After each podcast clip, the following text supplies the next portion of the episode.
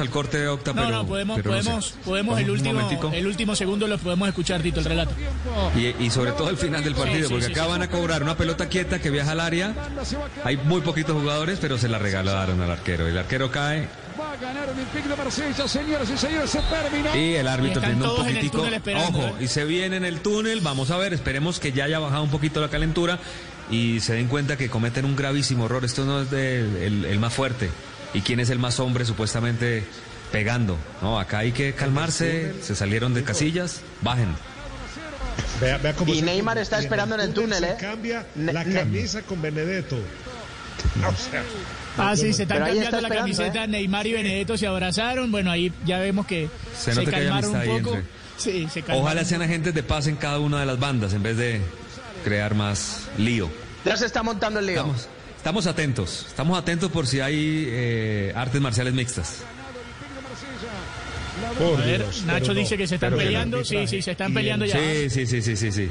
Sí, sí, sí. acá hay lío, acá hay lío. Vilas y Boas Vilas Boas con- también entra y lo tienen que sacar. Sí, vi las boas con, con Sergio Rico. Kimbembe que se pelea. Meter a los muchachos de PSG adentro del vestuario para que bajen los Qué escándalo, ánimos. Dios mío. Neymar está paradito. Hace rato no veíamos una tángara así, ¿no? O sea, de puño, Sí, patada. De Por lo menos en. Europa. Él en dos ocasiones de gritos racistas. A este señor, Álvaro. Álvaro González está burlando prácticamente de todo lo que pasó. Pues cree uno, después de todo lo que pasa, hablando con muy Boas. serio, es muy grave. En un momento de tanta sensibilidad, El único que no se pelea es Draxler porque tiene menos sangre que una bicicleta, pero Bueno, están bailando y esto puede traer, no sé, no sé. Yo creo que vamos a, vamos a estar muy atentos en el corte. Nos tenemos que ir a. Bueno, pero buena Tito, noticia. sí, bueno, en sí. el, ya viene, ya viene. Claro, siempre que hay pelea, ¿quién desaparece? Buscalia, ¿no? Ahorita que pase la pelea, llega Buscalia. Bueno, muy bien. Mentira, ya viene Juan José. Buscalia. Breve pausa. Señor. Para que la gente tenga, para que la gente tenga una idea, eh, es un clásico que ganaba en su historia normalmente el Olympique de Marsella, es el partido 98. Ya el Paris Saint Germain ha ganado 43 partidos de 98 y ahí el Olympique de Marsella gana el 33, una ventaja que le ha sacado de 10 partidos el Paris Saint Germain al Olympique de Marsella, pero por fin golpea el Marsella luego de muchísimo tiempo sin poder ganar en París. Bueno, vamos a hacer breve pausa. Vienen las noticias y nos alistamos para la segunda hora de Estadio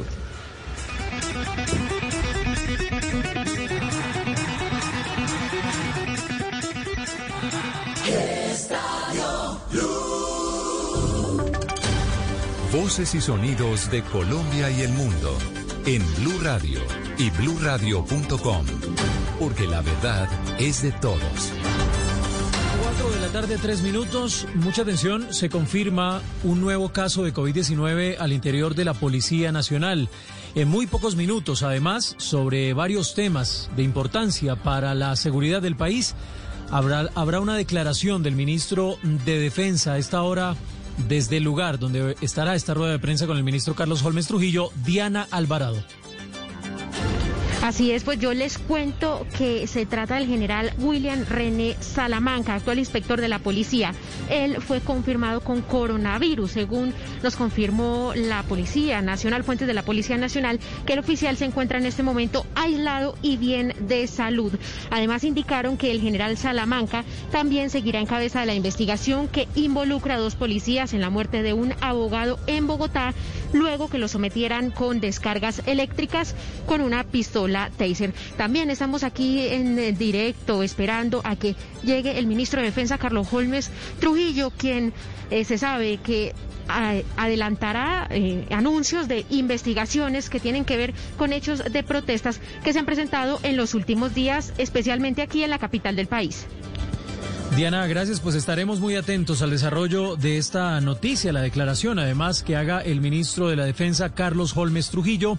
Cuatro de la tarde, cuatro minutos. Cambiamos de tema. Un ex juez de ejecución de penas fue sentenciado a cinco años de prisión por otorgar beneficios judiciales a un procesado a cambio de dinero. La historia la tiene Camila Carrillo.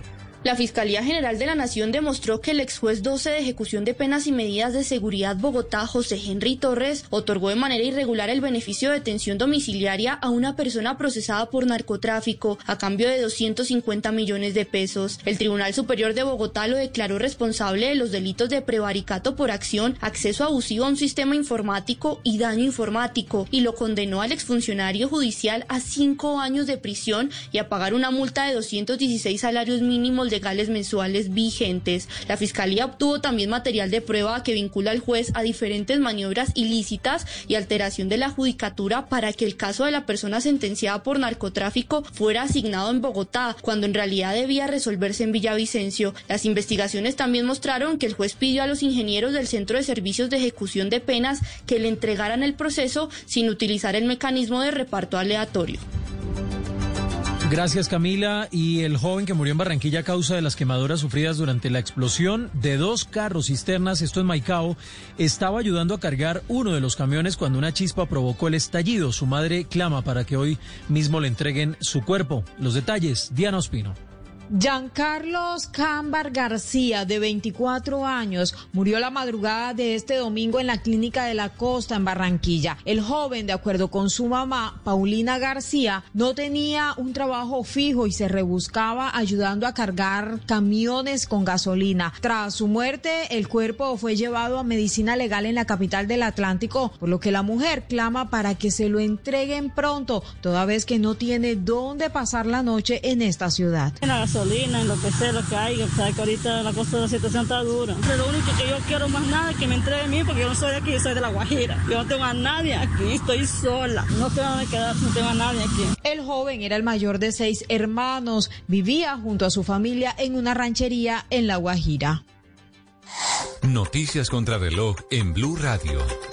A esta hora la noticia en desarrollo en Blue Radio, parte de la izquierda chilena opositora presentó una acusación constitucional contra el exministro de Salud de Chile, Jaime Mañalich, por poner en riesgo la vida y la salud de la población con su desempeño durante los meses más críticos de la pandemia.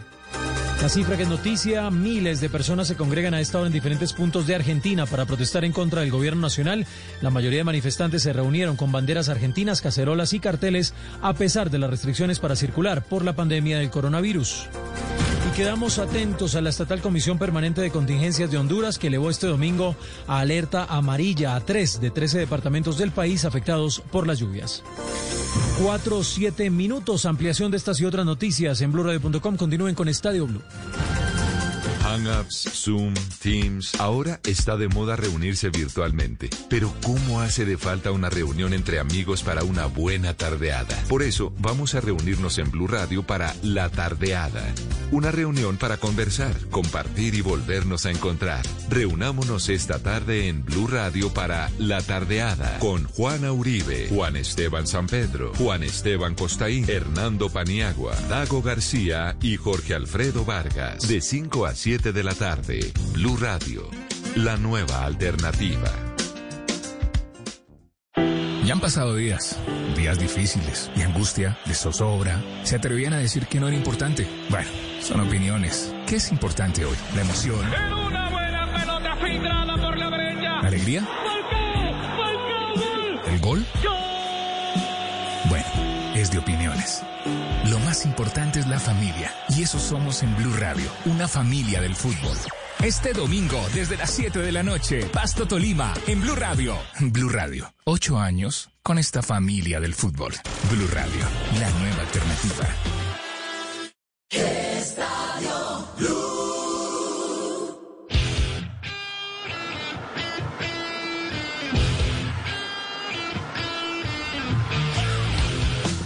Bien, continuamos en la segunda hora, 4 de la tarde, 8 minutos en Estadio Blue. Gracias a Tito Puchetti, compañeros, un gran placer. Sé que haber estado hablando de James eh, durante la primera hora, de Jerry Se portaron muy mal feliz, todos. todos lo hemos visto a James. Juanjo, muy mal. Muy bien, muy mal o muy bien, Tito? sino pelearse. No sé. Bueno, como O sea, siempre, ¿no? Como siempre. Son, son incontrolables, pero bueno, así, así somos. La verdad es que un escándalo, ¿no? Lo, lo de, lo de Francia. Ya todos lo han comentado y obviamente no quiero ser redundante. Lo único que les voy a preguntar con respecto a James para dar mi, mi- mi punto de vista rápido y meternos en un montón de otros temas que tenemos para hoy es si ustedes tuvieran que definir a James, ¿es un jugador cerebral estratega, eh, es un jugador más para elaborar juego o es un futbolista de esos de ejecución que tiene apariciones. Digo, hay jugadores que tienen apariciones en los partidos, pero que después no tienen peso durante el armado del juego. James, ¿de qué lado está? ¿Es un jugador de apariciones o es un jugador estratega? Vos, Tito, ¿cómo, cómo lo pondrías? En No, una palabra, ¿eh? es un muy- ¿Estratega o de es- apariciones? Claro, termina siendo de apariciones porque los jugadores con las características de James Rodríguez tienen lagunas, tienen rachas e incluso el mismo fútbol, la misma dinámica del partido los aísla por ciertos momentos y la dinámica muchas veces responde a las contratácticas, ¿no? Entonces dicen, el que nos está haciendo daño, hoy las grandes críticas a Mourinho, ¿cuál es? No, se, y Mourinho a sus jugadores, en la mitad no fuimos intensos, dejamos jugar a James Rodríguez, dijo en la rueda de prensa. Entonces la contratáctica es aislar a estos jugadores, entonces terminan estos eh, mm, eh, estos futbolistas con corriente alterna, como dice un amigo mío, ¿no? Aparecen de vez en cuando y con pocas participaciones cambian las historias de los partidos. Entonces yo creo que es más rachero que otra cualquier cosa. También depende por, por lo que es James Rodríguez y por la posición donde juega Juanjo. Hoy, hoy lo puso en una posición que no era la de la del Real Madrid, lo que analizábamos el fin de semana pasado. A mí me gustaría, y lo puedo entender porque hace un año que no juega, en Real Madrid prácticamente no, no, no ha tenido actividad en la última temporada. A mí me gustaría como desafío, obviamente que a todos nos gustó, creo que a mí me gustó, salvo Nora, que leí por ahí que, que no le gustó James. Epa. A mí me gustó lo que hizo James, me parece que, que haya jugado 91 minutos ya habla muy bien de, de su presentación y lo hizo de buena manera. Para mí lo sacan más para exponerlo y decir, miren, estoy sacando a este jugador que eh, por el cual yo peleé para que traigan, lo, hizo así Ancelotti, que lo sacó porque que lo hubiera sacado porque no hubieran dado bien, al contrario. Pero digo, eh, me parece que el desafío de James tiene que eh, ser, con el correr de la temporada, empezar a jugar como interior, demostrar que tiene ritmo para esta alocada Premier League, alocada en el ritmo, ¿no? Incesante, no es fácil adaptarse, pero por allá por la fecha 10, 11, me parece que el objetivo de James debería ser eh, poder jugar como interior, como en algún momento lo usó Ancelotti en Real Madrid, y que yo creo que puede rendir en, en, en- el Everton. Porque creo que James puede dar mucho más que tener esas apariciones esporádicas. Creo que James es un futbolista que puede darle su sello al equipo y para eso necesita tocar más la pelota. Creo que tiene eh, una inteligencia, una conducción, una pegada que sí brilla cuando aparece tirado allá a la derecha, casi como un extremo, pero que si lo pones a, a tocar más la pelota, para mí puede andar mucho más. Pero bueno, ya está, no redundemos con James. Fue un escándalo de lo, lo del fútbol francés que me parece, Tito, va a traer muchas más consecuencias, ¿no? Porque lo, lo, Escándalo, hoy, ya se habla de racismo. Para un lado, para otro, pero es un escándalo. Claro. Se habla de racismo, pero acá hay responsabilidad de los jugadores. Cuando hay 17 tarjetas, 12 amarillas y 5 rojas, chicos, tienen culpa los jugadores. Ahora, ¿quién impuso justicia? Nadie. Un árbitro pésimo, malísimo. Eh, los errores arbitrales son... Se, se van a dar cuenta, seguramente lo vamos a tratar durante toda la semana. Fatal lo del fútbol hoy en, en el gran clásico, ¿no? Porque Paris Neymar, ¿eh? Y el Marsella es un lindo clásico. Esto no le hace bien a Neymar. Esto no le hace bien a Neymar. Yo, yo creo que eh, Neymar, si él se lo propone, puede ser el, el mejor en los próximos años cuando ya no estén Cristiano Ronaldo y, y Messi. Pero esto Pero no se lo va a a proponer. Neymar Juanjo. le, le- le- le quita brillo. sé. ¿Qué? ¿Por, qué, ¿Por qué decís que No no? está centrado. Porque, porque no lo se distrae. No, no- no lo tiene en su ADN, el, el- el tipo es así, es, eh, o sea, es un jugador con una interpretación del profesionalismo, por así decirlo, muy particular. Él no está... No, no sé cómo explicártelo, no, no- no es un jugador que esté involucrado en el proyecto, en el equipo, que tenga un objetivo, es un jugador que cuando le toca brillar, brilla, pero cuando no, eh, está en otro lado y hoy no usa la cabeza para darse cuenta que un partido que está terminado se puede enfrentar a una suspensión de dos, tres fechas, porque no es que se fue por una doble amarilla, por una patada, sino por una agresión. su Comenzando la primer objetivo, su primer objetivo, el- su primer objetivo no es el fútbol. O sea, cuando Neymar se mete en la cama, no piensa el fútbol y cuando se levanta, no está pensando en fútbol. Pongamos un ejemplo de quién lo hace. Cristiano Ronaldo, Lionel Messi, gente que vive y que ama su profesión. Este es un futbolista con unos dones divinos para practicar el fútbol absolutamente impresionantes. Pero no es la cosa que más le gusta en el mundo. Le gusta mucho más la farra que el fútbol. Como a Ronaldinho, Pero yo lo veo, yo, yo lo veo diferente. Porque me, me parece que, que por lo menos futbolísticamente está asumiendo otras responsabilidades que no, que no asumía hace un tiempo. Eh, digamos, el sí, final. pero, pero lo de hoy lo, lo desdibuja. Bueno, eh, Juanjo, pero, pero estuvo todo el partido con un tipo que lo, que lo estuvo tratando de racismo todo el partido.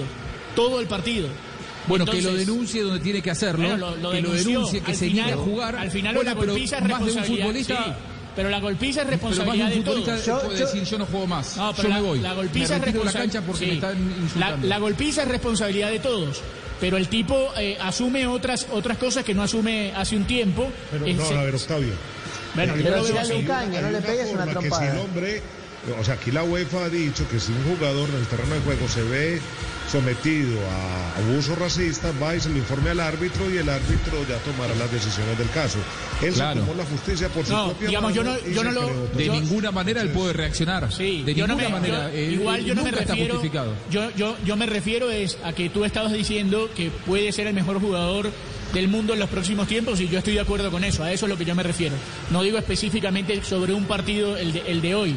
Yo creo que lo mostrado en la Champions, en la parte final de la Champions y lo que mostró en el partido de hoy. Al ser el, el- el artífice futbolístico del Paris Saint Germain, me parece que es un cambio de actitud. Eh, antes Neymar se escondía todo el partido, se tiraba, eh, aparecía de vez en cuando cuando quería. Hoy está asumiendo un liderazgo dentro del equipo que no asumía eh, además- normalmente.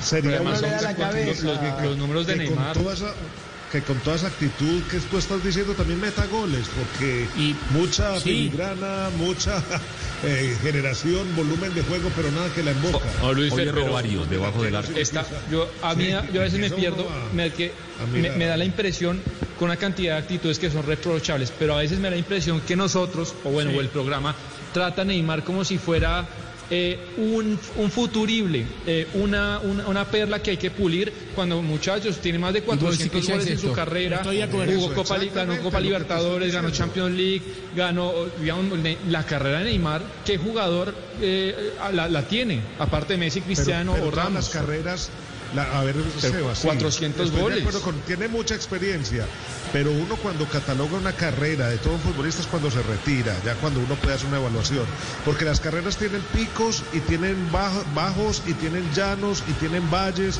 y todas las temporadas son cambiantes. Eso es lo que le va enseñando a uno.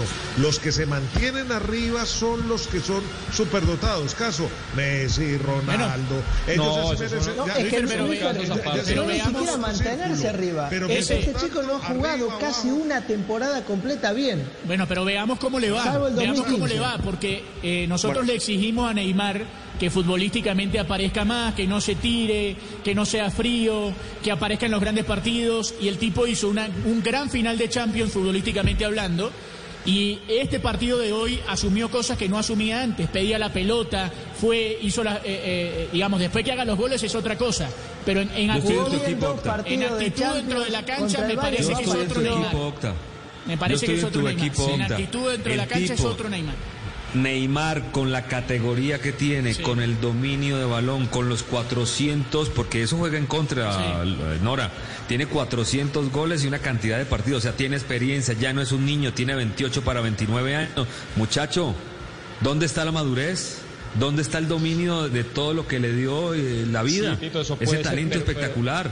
No marcó un solo gol en la Champions, no apareció en un momento. Yo soy feliz viendo a Neymar tirar túneles, enganches, pero ¿dónde está el Pero líder? no. ¿Dónde se cuando- fue para el Paris Saint Germain a ser el mejor? ¿Dónde está? Pero es ahí cuando yo, No, yo, es, yo estoy de es acuerdo como con lo que ustedes en quieren ese- que Messi se enoje y grite en la cancha. No lo va a hacer, no es. Pero- no, No lo va a hacer, que yo- pero está asumiendo otra ahí. conducta eh, futbolística. O sea, está No, por- siendo un, un- un líder futbolístico que- en un equipo que no tiene eso. O sea, en un equipo que tiene jugadores de, de- de mucho prestigio, eh, tipos que ganan mucha plata y, y demás, pero no tiene un tipo que agarre la pelota. Y Vos lo que le estás pidiendo, la pelota. lo que le estás pidiendo es que se ponga la, la cinta de capitán, digamos, que, Pa- que- no, para que mí es el capitán. Para mí es el capitán sin que la tenga. No, no, no, no, no, pero yo te entiendo, eh, yo, te entiendo porque hoy. Creo, creo que todos advertimos, creo que todos advertimos un cambio de actitud, mayor compromiso, es decir, que se comprometa con la causa, que deje de jugar al fulbito, a la pelota livianita y decir, uy, mirá, te tiro una gambeta, uy, te tiro una rabora, y decir, bueno, me comprometo, me comprometo con Mm. ganar cosas importantes, que ya las ganó, pero digo, con ponerse el equipo al hombro. Yo eso lo entiendo. Ahora, pero ¿por qué tú me dices parece que- en determinados dices que momentos le falta inteligencia. Pero ¿por qué tú dices que para ti va a ser el mejor del mundo? Porque le estás le ves algo, ¿no? Porque, O sea, porque, le, Porque claro, porque uno le ve técnicamente que tiene más que el resto. Y entonces yo les pregunto uno a ustedes. que técnicamente Yo les pregunto a ustedes ahora, ¿cómo Sí. lo vieron a él en la, fi- en la parte final de la Champions? En esa mini Champions que se jugó, futbolísticamente. Muy lindo, muy li- en el campeonato de los túneles y las gambetas, pero diga, el número uno pero ya va, pero pida- no el líder que Contra quiso Leipzig y. Atalanta, Pero- dos pero partidos fueron en toda pero la temporada. Erró Pidamos mano que a hagan mano. goles, pidamos que haga goles Icardi, que es un fantasma y que eh, llegó al equipo eh, para hacer goles y no le hace un gol en- cuatro, en, en la práctica. Minuto 4 del partido contra el Atalanta de Bérgamo, para cambiar completamente, mano a mano, el arquero. ¿Y lo erró? No, Tito fue el mejor del partido. Pero fue el mejor. Pero yo, es que yo salté. Para mí, yo salté, para vos, que pero- nos gusta el Pero- trámite, no, las no, gambetas, pero no el No, mejor para el Tito, hincha que fue quiere el el mejor. triunfo. Tito, le- él, él asistió en el primer gol y en el segundo rompe la jugada con un pase Mbappé que ahí llega el 2-2. ¿Dónde? Porque es que estamos dejando a Neymar, y lo dice Juanjo, lo dice todo el programa menos Octavo y yo, que es un jugador de filigranas y tal. Ha jugado tres Claro, temporadas en... pero esas No, no, filigranas, pero Tito, es si que no las tienen los- un final la- feliz, las estadísticas para son- son nosotros, que claras. somos, que Ah, somos los, Es un los- crack los que sin cabeza. fútbol arte. No, vea, Pero crack leer que no piensa. Si James fuera ha filigrana, jugado- si, si Messi fuera solamente filigrana, si no Pero tuviera los es que títulos que es- tienes, estaríamos diciendo lo mismo. Es que no Se es solo filigrana. Messi y para ser el mejor. Por eso le voy. Y déjeme, deje- déjeme dar los datos. Es que son muy cortos los datos. Vea, ha jugado en tres temporadas, 85 partidos, 70 goles y 41 asistencias. Es que, es que, que- es que son números solo en 15 irrefutables. partidos Claro, no hizo claro. Sí, pero, Claro. Es- pero ¿qué te está aporta? todo bien, ¿Qué- está qué te perfecto. puede- pero Los qué te títulos puede aportar un internacionales. futbolista? Bueno, Nacho, pero llegaron, llegaron a la No final de la Champions. lesionado. Llegaron al final de la Champions. Escúchame una cosa. Sí, jugó muy mal. Madrid Sí, jugó lesionó. muy mal la, la la perdieron contra un equipo que es una bestia, una máquina. Pero llegaron a la Y final. el Bueno, el bueno. Paris Saint Germain en su ¿Y- ¿Y historia. tú crees que el no Paris Saint Germain no es una bestia, una ¿Pero qué máquina? No, sí, Tito, pero futbolísticamente era, era inferior al rival. Y lo que te digo es que este equipo que históricamente se está armando a punta de dinero para llegar a la final, llegó a la final. Y gana Mire, todos la los títulos. bronca opta es que este muchacho, en lugar de crecer, sigue siendo el mismo crack que lo vimos a los 20 años salir como el tercer rayo del Santos, ese tercer jugador espectacular. Y a partir de ahí sigue siendo el mismo. ¿Por qué? Porque se lesiona, porque se la pasa parrandeando, baila en una muleta y no se ha preocupado por ser el mejor del planeta. Y ustedes, con las filigranas y con los túneles que hace, se le están Tito, parando a aplaudir eso. Cuando Es un puede crack sin hacer cabeza, Mucho es más, digo. En- mucho este más. negocio hay que en el campeonato del mundo no hizo sino dar pena tirándose al piso. Acuérdense todos los memes, a tratar de sí. engañar a sus compa- a los rivales y a los árbitros. No, muchachos, a mí me encanta la filigrana, me encantan los un túneles, pero, tiene que terminar que- en algo. Tiene casi gol por partido. Yo coincido Pero- mucho con eso. Yo coincido mucho con eso. Él tiene grandes números, además, porque tiene eh, gran talento individual. Lo que yo noto en el cambio desde después de la cuarentena, yo Sí. me imagino a un Neymar pensando en la cuarentena, decir, bueno. Voy por el, por el cetro mundial, voy para ser el mejor de todos, voy a conquistar los que están empezando a dejar CR7 y, y Messi. Y fue poco, fueron dos partidos, tres partidos. En, en la Champions yo lo vi más comprometido a nivel colectivo. Exactamente. Hoy tuvo compromiso a nivel colectivo porque, eh, digamos, se puso el equipo al hombro, pero lo que, lo que noto que antes y al, al de ahora, al Neymar de antes, al de ahora, le sigue faltando inteligencia. Es decir, lo noto más comprometido.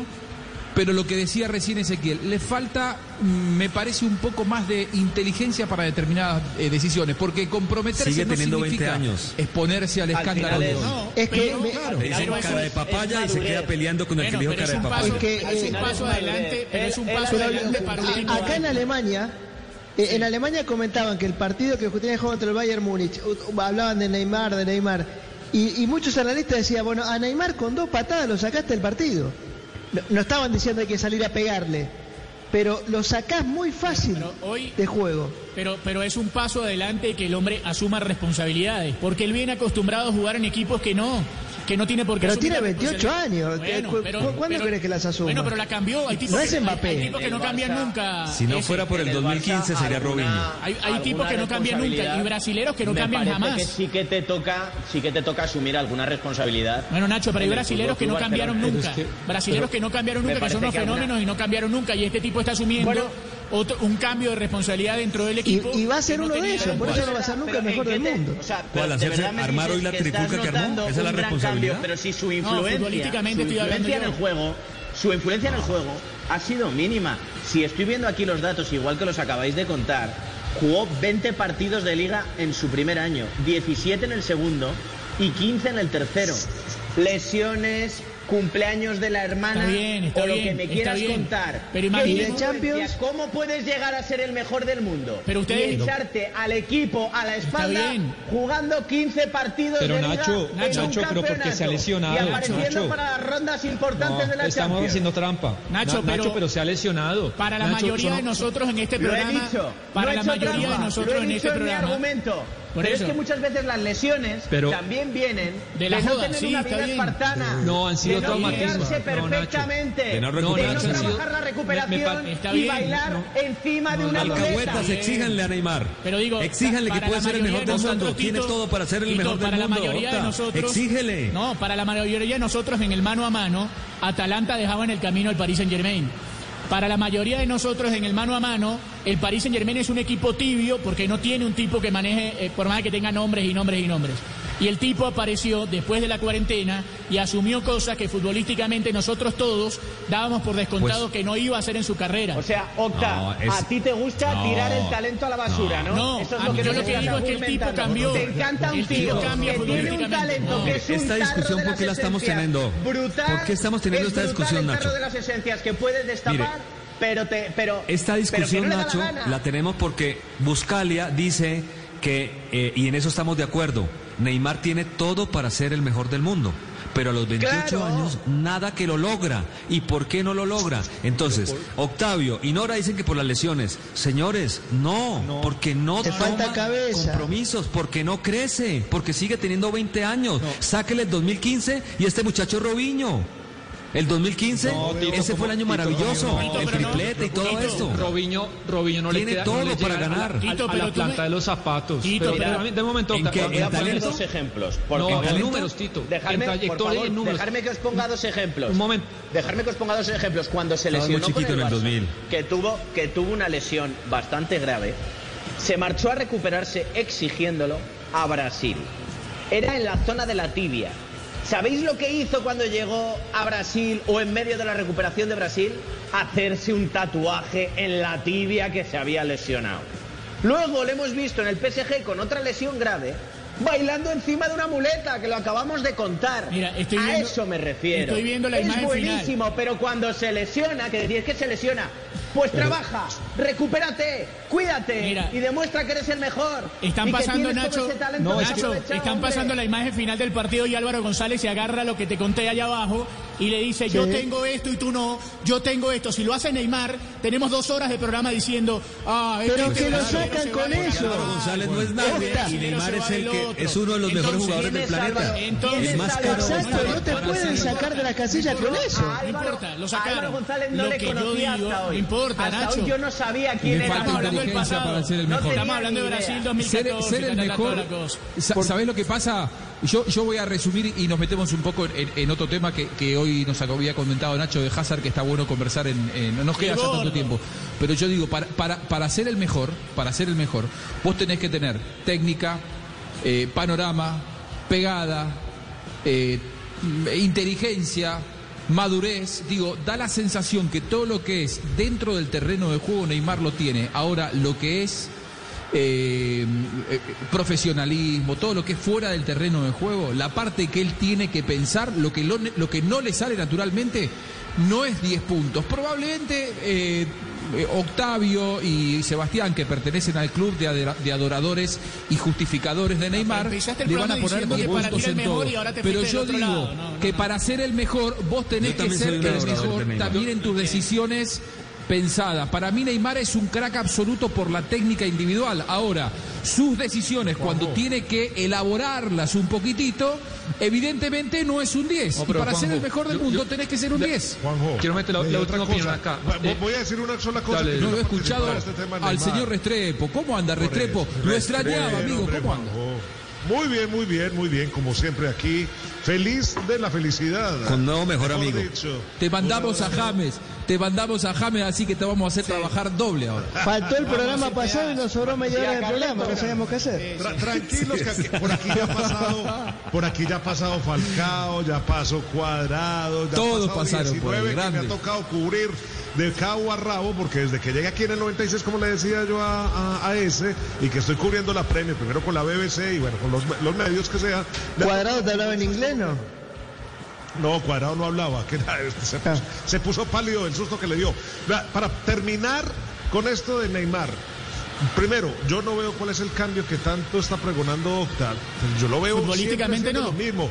Mete mucho en el terreno de juego, pero de la cabecita nada. Eso es otra Las cosa. decisiones que toma, no, porque no, es que el hombre es integral en su carrera y Claro. en su vida. Eso, pero eso es otra cosa. Yo me refería a y como futbolísticamente. persona Integral. y como profesional futbolísticamente. toma decisiones erradas. Es un hombre incompleto para poder llegar al tope de su carrera Yo dije como persona y futbolísticamente. como profesional.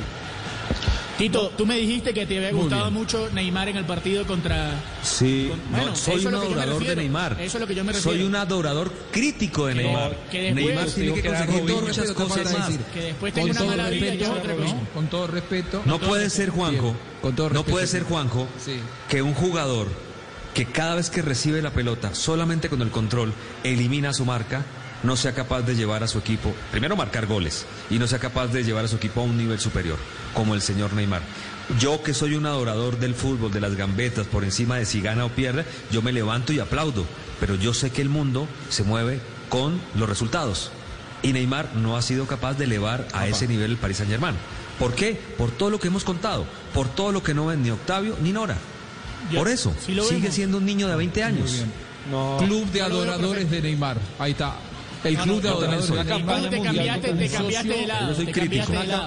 Hay una campaña mundial de Nora. no, déjame porque, porque es que y corto, termino con esto. Hay jugadores que son dioses en sus y merecidos, son dioses en sus países, como por ejemplo Crespo y Batistuta, y Neymar con sus 28 años ya va a tener más goles que Crespo y Batistuta. Entonces, yo no me explico como un jugador que es irresponsable, que es un niño chiquito, que es un malcriado, que Pero no es ¿sabes lo que profesional, tiene Que estos números. No a mí que alguien me explique Pues para ser le del da mundo. para todo eso, Nora. Le da- 400 Crespo y Batistuta goles. nacieron como Crespo y Batistuta nacieron como segundas guitarras y Neymar tiene todo para ser primera guitarra. Esa es la gran diferencia. Es- Además es es incomparable, lejísimos, juega Crespo y 800.000 Batistuta están partidos. lejísimos del talento de Neymar, pero años luz.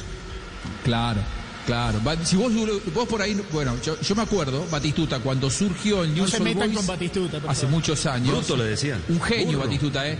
Pero, pero Batistuta, cuando surgió el New Soul Boys en el año 88, 87, 88, era un gordito al que Bielsa cuando hacía goles en las prácticas le regalaba alfajores, porque Batistuta su, su aspiración era, era comer, bueno. eh, andar a caballo y, y vivir en el campo. Y de verdad, ¿eh? Bielsa 88. lo estimulaba regalándole alfajores.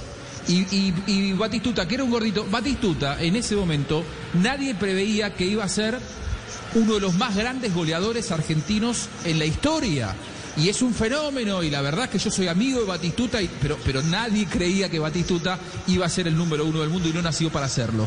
Neymar Juanjo, sí, esa es la gran diferencia. ¿eh? Y, y para cerrar aquí también desde Inglaterra, pues el- lo que pasó este fin de semana, ustedes no se alcanzan a imaginar cómo tiene rendido a sus pies Bielsa al- a Inglaterra y al fútbol inglés. Todo el despliegue que se le ha dado, todo lo que generó la presentación ayer de Leeds contra Liverpool, como se ganó la Championship, pero ahora tenerlo en la Premier League y como enfrentó al Liverpool y como lo... Y qué valiente cómo lo, lo jugó al enfrentó de Liverpool. tú a ¿eh? tú. Qué valiente. Eso tiene arrodillada toda la prensa frente a Marcelo Bielsa. Tiene algo a especial, eh, Pero, pero Y la defensa del. Liverpool, mamita.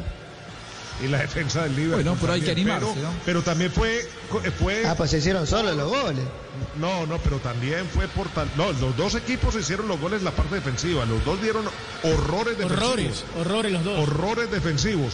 Pero también esa, esa actitud del lead de jugar como siempre ha jugado frente Claro. al campeón de, de Inglaterra y, Y del Luis Fer, quiero aprovecharte. pues eso sí es para, para, para, para destacar. Sí, yo vi, perdón. yo vi en Klopp cierta reverencia, y eso lo hemos visto todos que vimos el partido, cierta reverencia a la hora de, eh, en la previa, bueno, había declarado, y después cuando se saludaron al principio y al final del partido, faltaba como que Klopp solamente lo aplaudiera a Bielsa por lo que había sido la valentía de plantearle el juego que le, que le planteó en, en Anfield Road. ¿Qué dijo? eh, eh, ¿Pudiste escuchar algo de lo que dijo Klopp después de Bielsa? ¿Se refirió post partido en la conferencia a, a Bielsa? ¿Qué dijo Klopp? Sí, sí. Tres puntos. Primero, terminó el partido y se voltea Klopp a la cámara y dice, wow. O sea, qué juego. Luego, eh, otro, otra anécdota. En la revista, en el programa, como se llama, del partido, la revista que venden de- de- del partido, siempre Klopp se refiere a Bielsa como el señor Bielsa, Mr. Bielsa. Aquí, bueno, le damos la bienvenida a José Mourinho o José tal. No, y siempre decía Klopp, en esta- en el- en el- sobre todo en el escrito inicial, hacía referencia a la gran carrera del señor Bielsa, que, quien es, según Klopp, la inspiración de muchos técnicos a nivel mundial. Y en la rueda de prensa lo que dijo él fue que él ya había advertido que, se- que ese partido va a ser especialmente duro y que por eso incluso tuvieron varias reuniones de táctica y estrategia extras para poder mirar y, eh, la mejor forma de enfrentar al Leeds y que eh, le había demostrado en el terreno de juego cuán, cuán complicado es el Leeds y cuán complicado le va a hacer la vida a muchísimos equipos de la Premier League. Lo de ayer del Leeds sí es para sombrero para mostrar que llegó Bielsa. Vamos a ver hasta cuándo dura y ojalá que no le dé una, rabi- una rabieta. Renovó por Tenemos- un año también. Es una cosa. Te- tenemos el corte de Klopp hablándole en paisa, Luis Ferno. No, no, no, no, Klopp sí, no, Klopp en paisa no. Pero siempre me, me- le manda saludos a, a, a Elkin Soto. Siempre que me ve me dice, Elkin Soto. Bueno, Nachito, eh, gracias, Luis Fer, gracias. Eh, eh, Nachito, abramos, abramos la puerta del grueso, Hazard. Abramos la puerta de- del grueso. ¿Qué pasa en Real Madrid con Hazard? Se puso en la redes sociales comiendo hamburguesas, tomando gaseoso en sus vacaciones. ¿Cómo cayó todo eso? Se lo sigue viendo grueso. Supuestamente era un hombre que iba a bajar unas cuantas, unos cuantas libras. No pero se burlen de un crack pesado, te digo, está más para peso completo que para peso No, welter. Fueron- es como que fuiste a comprar un peso welter y te trajeron a Tyson, ¿no? Pues más o menos, eh, más o menos, Juanjo. Eh, de hecho, hay una preocupación importante en el Real Madrid. El año pasado se lo tomaron con, con mucha más tranquilidad porque, bueno, según él mismo reconoció, llegó pasado de peso. Pero es que lo de esta temporada está llamando poderosamente la atención. Os cuento. Luis Fer lo había dicho, ¿eh? Luis Fer lo dijo desde el primer día. Yo, yo os cuento, saltan las alarmas en el Estadio Santiago Bernabéu o en la directiva del Estadio Santiago Bernabéu cuando de repente el otro día se ven unas fotos proporcionadas por la propia Federación Belga de Fútbol donde se le ve con la típica camiseta ajustada que te pones por debajo, la típica malla y se le notan unos michelines, como decimos aquí en España, unas lorzas pues bastante importantes. Fue portada de todos los medios deportivos aquí. Esto Nacho, que- que, continúas bueno, pues, después con todos los detalles, Sí, claro, porque claro. tenemos que ir rápido a una pausa con el servicio informativo por el eh, COVID-19 y seguimos aquí con los detalles de la novela de Hazard. Cuentan que Florentino está molesto con el Vega en Real Madrid, pero todo esto, después de este pequeño break, te lo va a contar Nacho Peña aquí en Estadio Blue.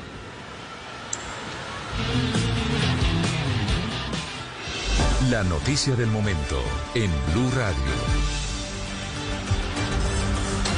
De la tarde, 38 minutos. Feliz domingo para todos. Vamos a actualizarles las noticias sobre lo que está pasando hoy en el país con respecto al COVID-19. Mucha atención. La buena noticia hoy es que por primera vez después de muchas semanas en Colombia fallecieron menos de 200 personas en total. De acuerdo con las cifras del Instituto Nacional de Salud, 190 personas fallecieron en las últimas horas. El total de casos reportados hoy por el Instituto Nacional de Salud es de 7.355 nuevos casos. Todo esto entonces nos deja las siguientes cifras en Colombia. Los casos confirmados 716.319, los casos activos 92.498, las muertes 22.924 y los recuperados 599.385. El total de contagios, como les decíamos, 7.355, de los cuales Bogotá sigue ocupando el primer lugar nuevamente mm, con 1.951 casos después de varias semanas baja de 2.000 casos la capital del país. Antioquia tiene 1.196, Santander 512 casos, Cesar 426, Valle 393 casos, Cundinamarca 329, el departamento del Meta 500, 259. Cartagena 253, Huila 231, Rizalda 187, Tolima 141 casos, Sucre 139, Guajira 130, Norte de Santander 127, Caldas 126, Boyacá 123 y San Andrés 104. Estos son los departamentos que tienen más de 100 contagios. Hablemos ahora de la buena noticia. Juan Esteban, por primera vez en muchas semanas Colombia tiene muertos por debajo de los 200. Por supuesto hay que seguir bajando la cifra, pero esto sin duda es una luz de esperanza. ¿Dónde fallecieron estas personas? Tenemos, Silvia, con las buenas tardes, exactamente una cifra de 190 personas muertas, como usted decía, por debajo de los 200. Esto, por supuesto, en medio de todo es la noticia positiva. Le cuento los muertos. Bogotá, 46 personas fallecidas por COVID-19. Antioquia, 19. Valle tiene 11 muertos. Santander, 11. Meta, 6. Putumayo, 5. Córdoba, 9. Y le quiero contar además Silvia Cartagena cuatro, al igual que Risaralda.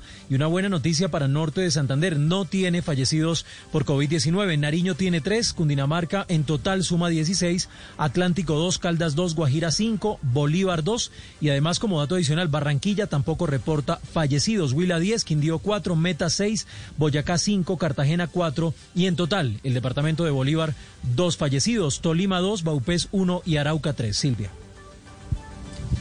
Muy bien, Juan Esteban, gracias. Entonces, para los oyentes que llegan a esta hora a Blue Radio, las noticias son las siguientes. En Colombia, 716.319 casos confirmados, pero de esos hay activos solamente 92.498. Se han recuperado 599.385 personas.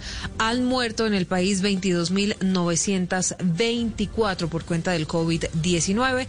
Esta es la pandemia en cifras. Sigan con Juanjo Buscalia, con Octavio Sasso y todo su equipo. Y nosotros a las 5 de la tarde nos volvemos a encontrar para una actualización de lo que pasa en Colombia y el mundo. Ya han pasado días, días difíciles, de angustia, de zozobra. Se atrevían a decir que no era importante. Bueno, son opiniones. ¿Qué es importante hoy? La emoción. una buena pelota filtrada por la derecha. ¿La alegría? ¿El gol? Es Lo más importante es la familia, y eso somos en Blue Radio, una familia del fútbol. Este domingo, desde las 7 de la noche, Pasto Tolima, en Blue Radio. Blue Radio, ocho años con esta familia del fútbol. Blue Radio, la nueva alternativa.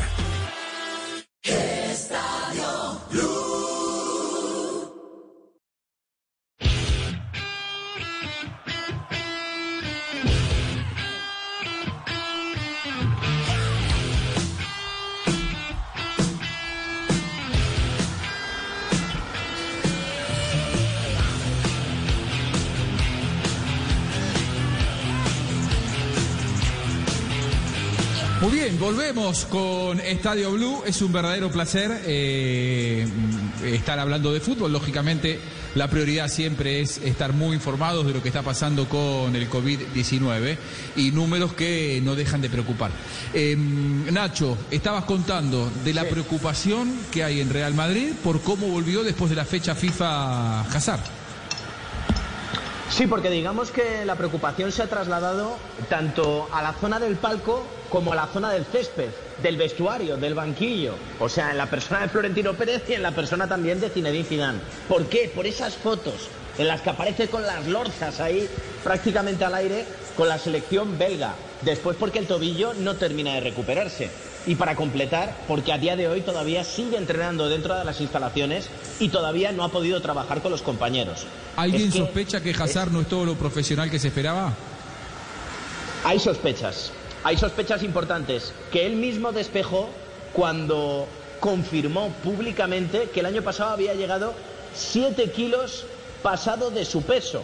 Todo el mundo pensaba que era un error, que es raro en la élite y más cuando se paga una cantidad importante de dinero por ti, pero es que este año se repite otra vez la misma historia.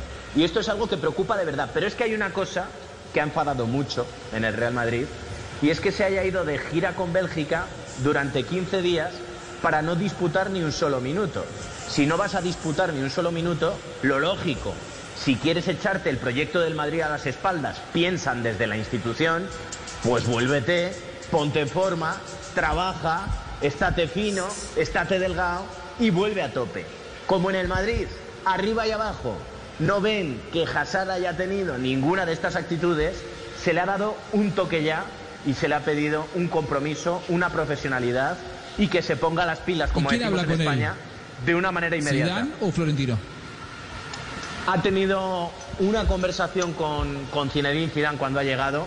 Aquí de momento todavía las altas instancias no han intervenido, pero porque estamos bien informados, porque nos movemos eh, pues de una manera ducha eh, desde Blue Radio, eh, podemos saber que en las altas instancias ha molestado mucho, sobre todo el tema de, de que no haya vol- de que no haya vuelto eh, con su después de estar sin jugar con su selección y Zinedine Zidane nos consta que le ha dado un toque de atención pidiéndole que se ponga en forma cuanto antes y una profesionalidad que se espera y se exige de él.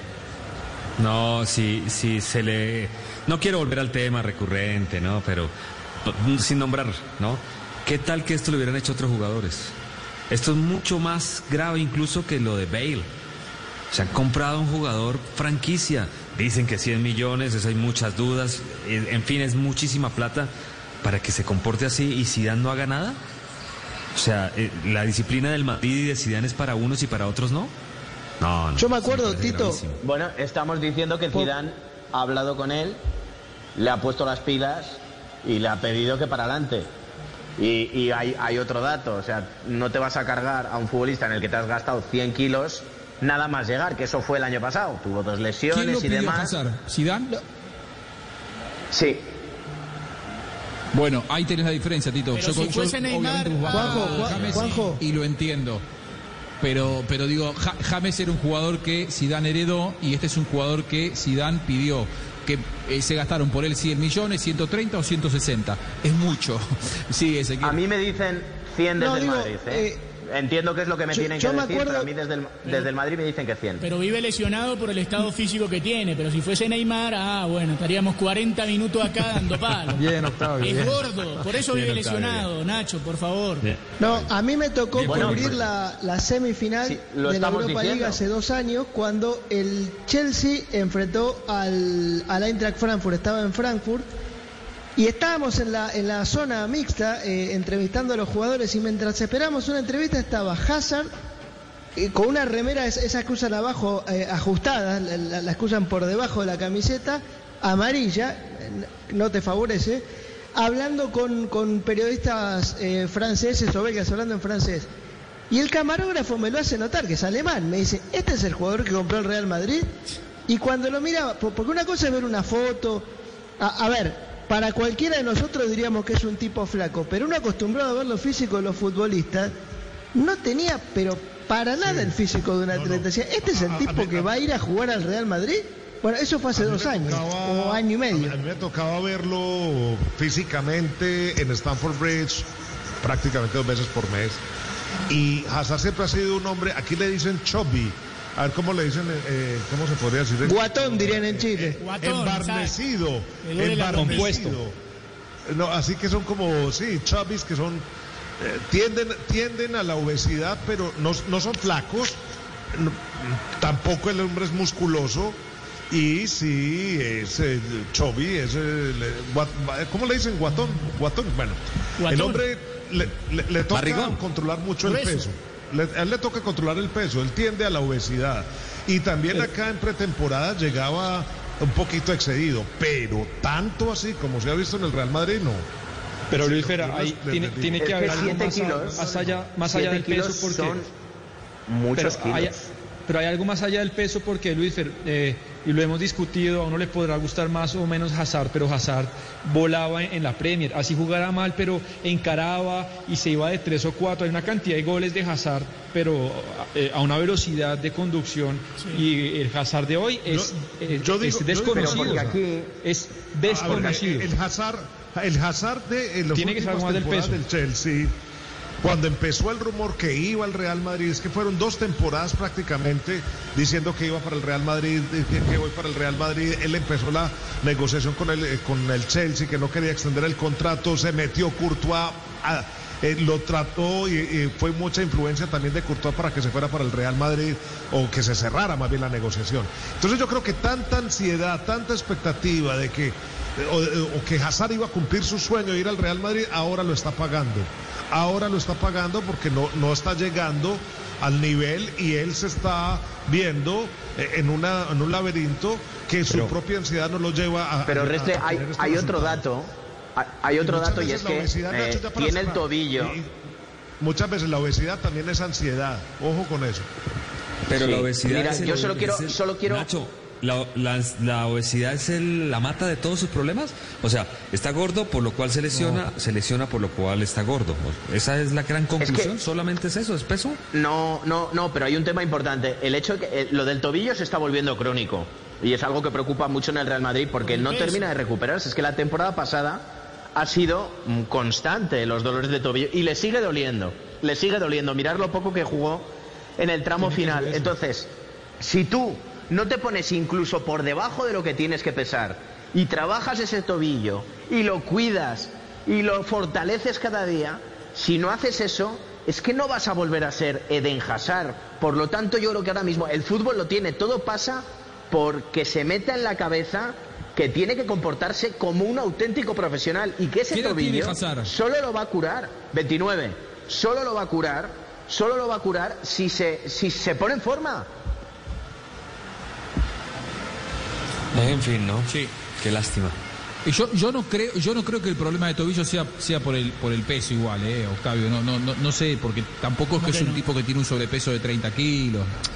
A ver, o sea, eh, todos tenemos un sobrepeso y no tenemos si no, nosotros no, no, pero nosotros. no, pero no recuperarte. Cinco segundos arriba de su peso. No se lesionó el tobillo, no se lesionó el tobillo por el sobrepeso. No se lesiona el tobillo por el sobrepeso, pero no se cura. lo que sí que hace es no curarse el tobillo por el sobrepeso. Eso sí. Pero, Juanjo, e, en, el alto rendimiento, y te lo digo también por mis conocimientos en el automovilismo, por ejemplo, los autos de carrera, después de cada carrera, los despintan completos y lo vuelven a pintar, porque un poco de pintura además, un kilito lanzado en velocidad en el máximo rendimiento es un montón. Pero es una diferencia tremenda. para, para vos y para mí, dos, tres kilos de más no es nada. Pero para estos tipos es muchísimo. pero, igual se adelgazó, en algún momento estaba, estaba no, no, no, no, creo. ¿eh? igual estaba él tiene un problema de, que el hombre cuando para cuando para y se va de vacaciones de pronto la, la ansiedad por lo, todo lo que está viviendo lo lleva a que eh, pues eh, acabe con tres hamburguesas en 20 minutos. Es la ansiedad. Y por eso puede ser, porque yo jamás lo vi acá en pretemporadas con 7 kilos de más. No, o sea, él es. Pero son cosas que no se pueden justificar. Pero, es, como si nosotros llegáramos al programa afónico. ¿Y qué, qué, pasó? Te preguntan. No, estoy ansioso y me puse a gritar. Bueno, macho, vos te tenés que cuidar la voz. Trabajás de esto. Así. Llegaste hace dos, como dos meses, llegaste afónico eso, entonces.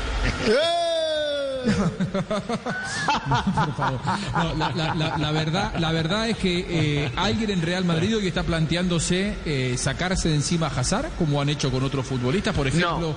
Gareth Bale o James Rodríguez no está dentro de, porque al, mercado de pases le quedan todavía muchos días, muchas semanas. Mm, a ver, a ver, no, no Juanjo, la, cosa, la cosa no es tan crítica, o sea, la cosa no es tan crítica. lo que os estoy intentando transmitir es que por primera vez por primera vez nos han llegado filtraciones buenas, buenas, o sea, de, buenas fuentes, en las que se critica la actitud, el rendimiento y la dedicación de Den Hazard, cosa que hasta ahora no pasaba. Síntoma claro de que se está empezando a perder la paciencia y se le han apretado las clavijas para decirle, oye, ponte las pilas, ponte las pilas que nos hemos dejado una pasta en ti y te necesitamos, que tú tienes que ser el futbolista diferencial. Eso es lo que os estoy intentando transmitir. No estoy diciendo ni que le quieran vender en el mercado de invierno, ni que Zidane no le hable ni le mire a la cara. No, os estoy diciendo que le han dado un llamado de atención y que los periodistas nos hemos enterado. Y ese llamado de atención. Además, si se va a ¿qué Bale, tampoco significa? tiene muchas alternativas, ¿eh? Por eso, ¿y qué significa? No es para andar regalando jugadores. Eh, porque le, lo pueden regañar y decirle, venga flaco, pero si, si él no ve ningún tipo de castigo, de peligro, pues va a seguir haciendo lo mismo. O venga gordo, ¿qué ¿no? quiere decir? le dicen. Claro, sí, o venga gordo. ¿Cuál- ¿Qué significa ese llamado de atención? Sí, no, no, no, no veo, no, no veo, no veo, no, no veo el porqué entonces. Sí, no. Bueno, pues porque, a- a- a porque quizás después de este llamado de atención... porque quieren que llegue a la prensa, ¿no?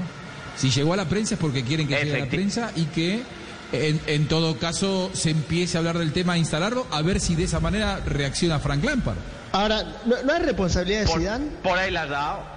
Es apretarle para que sienta la presión de alguna manera. El año pasado no ha habido mucha presión, era su primer año, tuvo dos lesiones importantes, con lo cual se podía entender que su situación fuera así. Cuando en el segundo año se repiten vicios del pasado, pues digamos que es interesante que lo sepamos, yo qué sé, pues para precisamente crear un ambiente de presión en el que el futbolista reaccione. ¿Qué decías ese?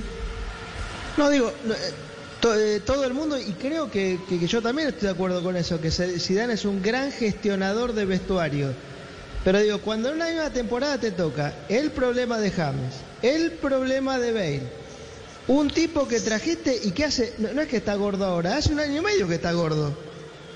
¿No hay algo que esté fallando ahí, que, que- que- que no hay un mismo. control total del vestuario como parece todo indicar? Eso mismo dije yo en algún momento, que se me siente a mí un jugador en la tribuna a hacer avioncitos de papel y a jugar a hacer binóculos y al otro se me, me dice que ya no quiere seguir más en la temporada y los otros, eh, o sea, que se, se nota que hay eh, rencillas y nada, no pasa nada la disciplina del Madrid, no sé, también pregunto lo mismo. No, hombre, yo es ¿O que. no será que es No, demasiado hombre, pero yo lo que creo, yo lo que creo es que lo miráis medio, lo miráis, lo miráis medio, medio vacío el vaso y hay otra gente que lo puede mirar medio lleno. Es decir, con dos futbolistas en abierta rebeldía pidiéndote no ir convocado, tú consigues ganar el campeonato nacional de la liga. Con lo cual, ole por Zinedine Pero eso- Zidane, que ha sabido gestionar ejemplo. dos marrones tan gordos No, con dos futbolistas no- muy importantes. Nacho, pero eso no es buen ejemplo para el resto de la plantilla. Con todo, con todo respeto, con Nacho, como siempre. Eso no es una demostración de autoridad. Uno cómo va a consentir que haya un motín en el mismo equipo y decir que eso no es falta de autoridad. Eso es un motín de, de dos jugadores. O sea, eso abiertamente sí dice de, de- de su verdadera, eh, de, de sus líneas, de sus eh, límites, o quién está tratando de seguir con Bale. ¿Y por qué a Bale entonces no lo convoque? Que no lo convoque, ahí sí se demuestra autoridad, pero le están obligando a que lo convoque para que se vaya a la tribuna a sentarse a reírse del técnico. Yo no creo que eso sea autoridad. Es que aquí hay doble. Eh, Es que aquí pasa una cosa importante, Restre. Eh, si tú a Bale te lo quieres quitar de en medio e intentar sacar algún tipo de cantidad económica por él, y esto también son presiones de arriba, pero que creo que cualquiera podemos entender. Si tú lo mandas a la grada, lo que haces es devaluarlo de una manera exagerada. Y yo creo que es el único motivo por el cual Zinedine Zidane no le cortó la cabeza en sentido figurado eh, en una, de, de- una manera anterior o más, más, más temprana, ¿no? Eh, pero, pero si no, no me cabe Pero de- ninguna duda de que Zidane lo habría De hecho. vuelta, Nacho. ¿Cómo se Te- tenerlo bostezando en la banca te parece que lo valoriza. No, no es mejor Claro, ¿cómo- sentarse con el tipo y decirle, a ver, mira, ni, ni vos me querés ni yo te Bueno, quiero. muchachos. Si vos la rompés, yo salgo campeón y vos tenés un, co- te puedes ir al Manchester United la temporada que viene. Seamos inteligentes los dos, tiremos al mismo carro. Claro, no ¿y cómo sos se menos evalúa hombre más? por Evidentemente, decir eso. mostrando un jugador Evidentemente hizo. bostezando en la tribuna o haciendo avioncitos de papel que ni siquiera mostrándolo, o sea, al menos en ese partido el centro de atención no estaría en Bale. No creo que esa sea la Le faltó estrategia. gestión. Hombre, pero te digo una cosa, cuando Bale se pone Bale a hacer avioncitos de papel, Sí, señor, se, está, se está retratando, ¿eh? Le está dando la razón a Zidane. Es verdad, es verdad, no habla bien de él. Nos vamos, se viene el empalme, venimos juntos, por supuesto, para seguir conversando. Pero antes de ya hablar con Jorge Alfredo Vargas, Jorge Alfredo, ¿te habrás enterado del escándalo con eh, denuncias de insultos racistas hacia Neymar, jugadores agarrándose a trompadas, cinco expulsados en el clásico entre Olympique de Marsella y Paris Saint-Germain, que dicho sea de paso, ganó el equipo de Marsella 1 a 0 en París. Pero Sebastián recién acaba de tuitear en portugués, eh, eh, Neymar, muy enojado, ¿no? Diciendo que lo único que se arrepiente es de no haberle dado en la cara al, al español que lo insultó eh, con términos racistas. Sí, Juanjo, se dice, lo único de lo que no me arrepiento es de no haberle dado en la cara eh, a ese idiota. Y se refiere a A Álvaro González. El, el- Claro. el Twitter tiene cuatro minutos y ya tiene más de 20 mil retweets. Entonces, pues el impacto será importante. Que Álvaro, Juanjo, Álvaro Bueno, González fue central del español. De pronto viene Camino al rencilla balón de oro, ¿eh? Ese es el camino. ¿Quién de Álvaro González? Eh, un, un- un verdadero escándalo. De ninguna manera la justicia tiene que venir por mano propia. Esto es lo primero que digo. No se justifica nunca los insultos racistas. Tiene que investigar la Liga Francesa y si es necesario que le den una sanción durísima a Álvaro González, porque eso hay que terminarlo. Ahora, más allá de que uno entienda y se enoje eh, con la reacción de, de Neymar, creo que Neymar tiene un montón de elementos antes de tener que ir a golpear a, a un rival. Es decirle al árbitro, si el árbitro no le hace caso, eh, negarse a seguir jugando porque el ar- y, y en todo caso exponer que Pero, el árbitro está demasiado pasivo. Lukaku o se tendría que haber transformado en asesinos seriales si fuera por eso.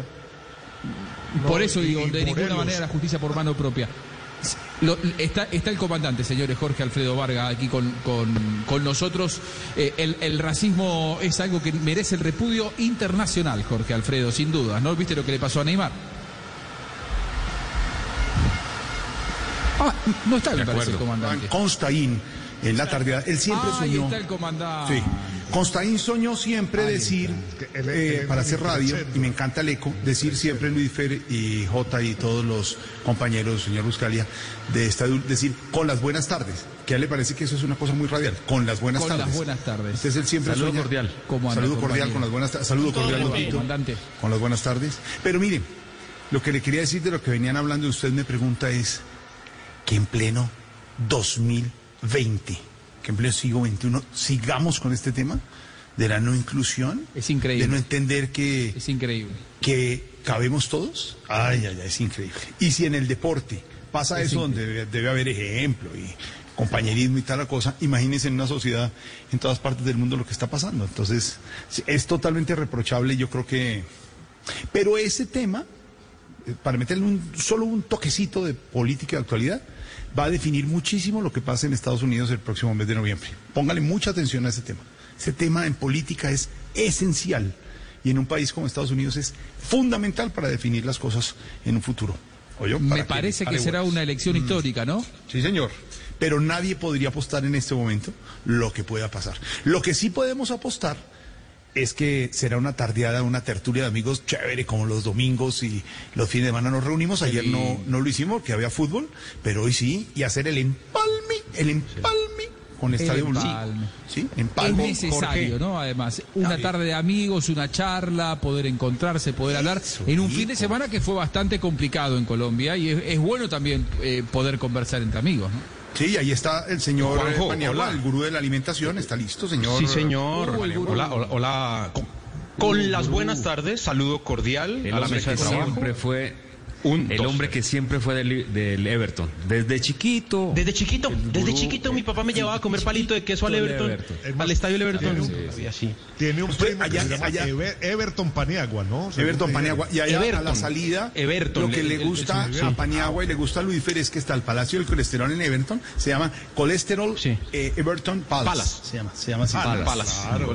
Oiga, pero no, es que quería un tema que porque sea. es que ahorita estaba Luis Fer, ahorita estaba Luis Fer haciendo un esfuerzo por, por traducir Chobi.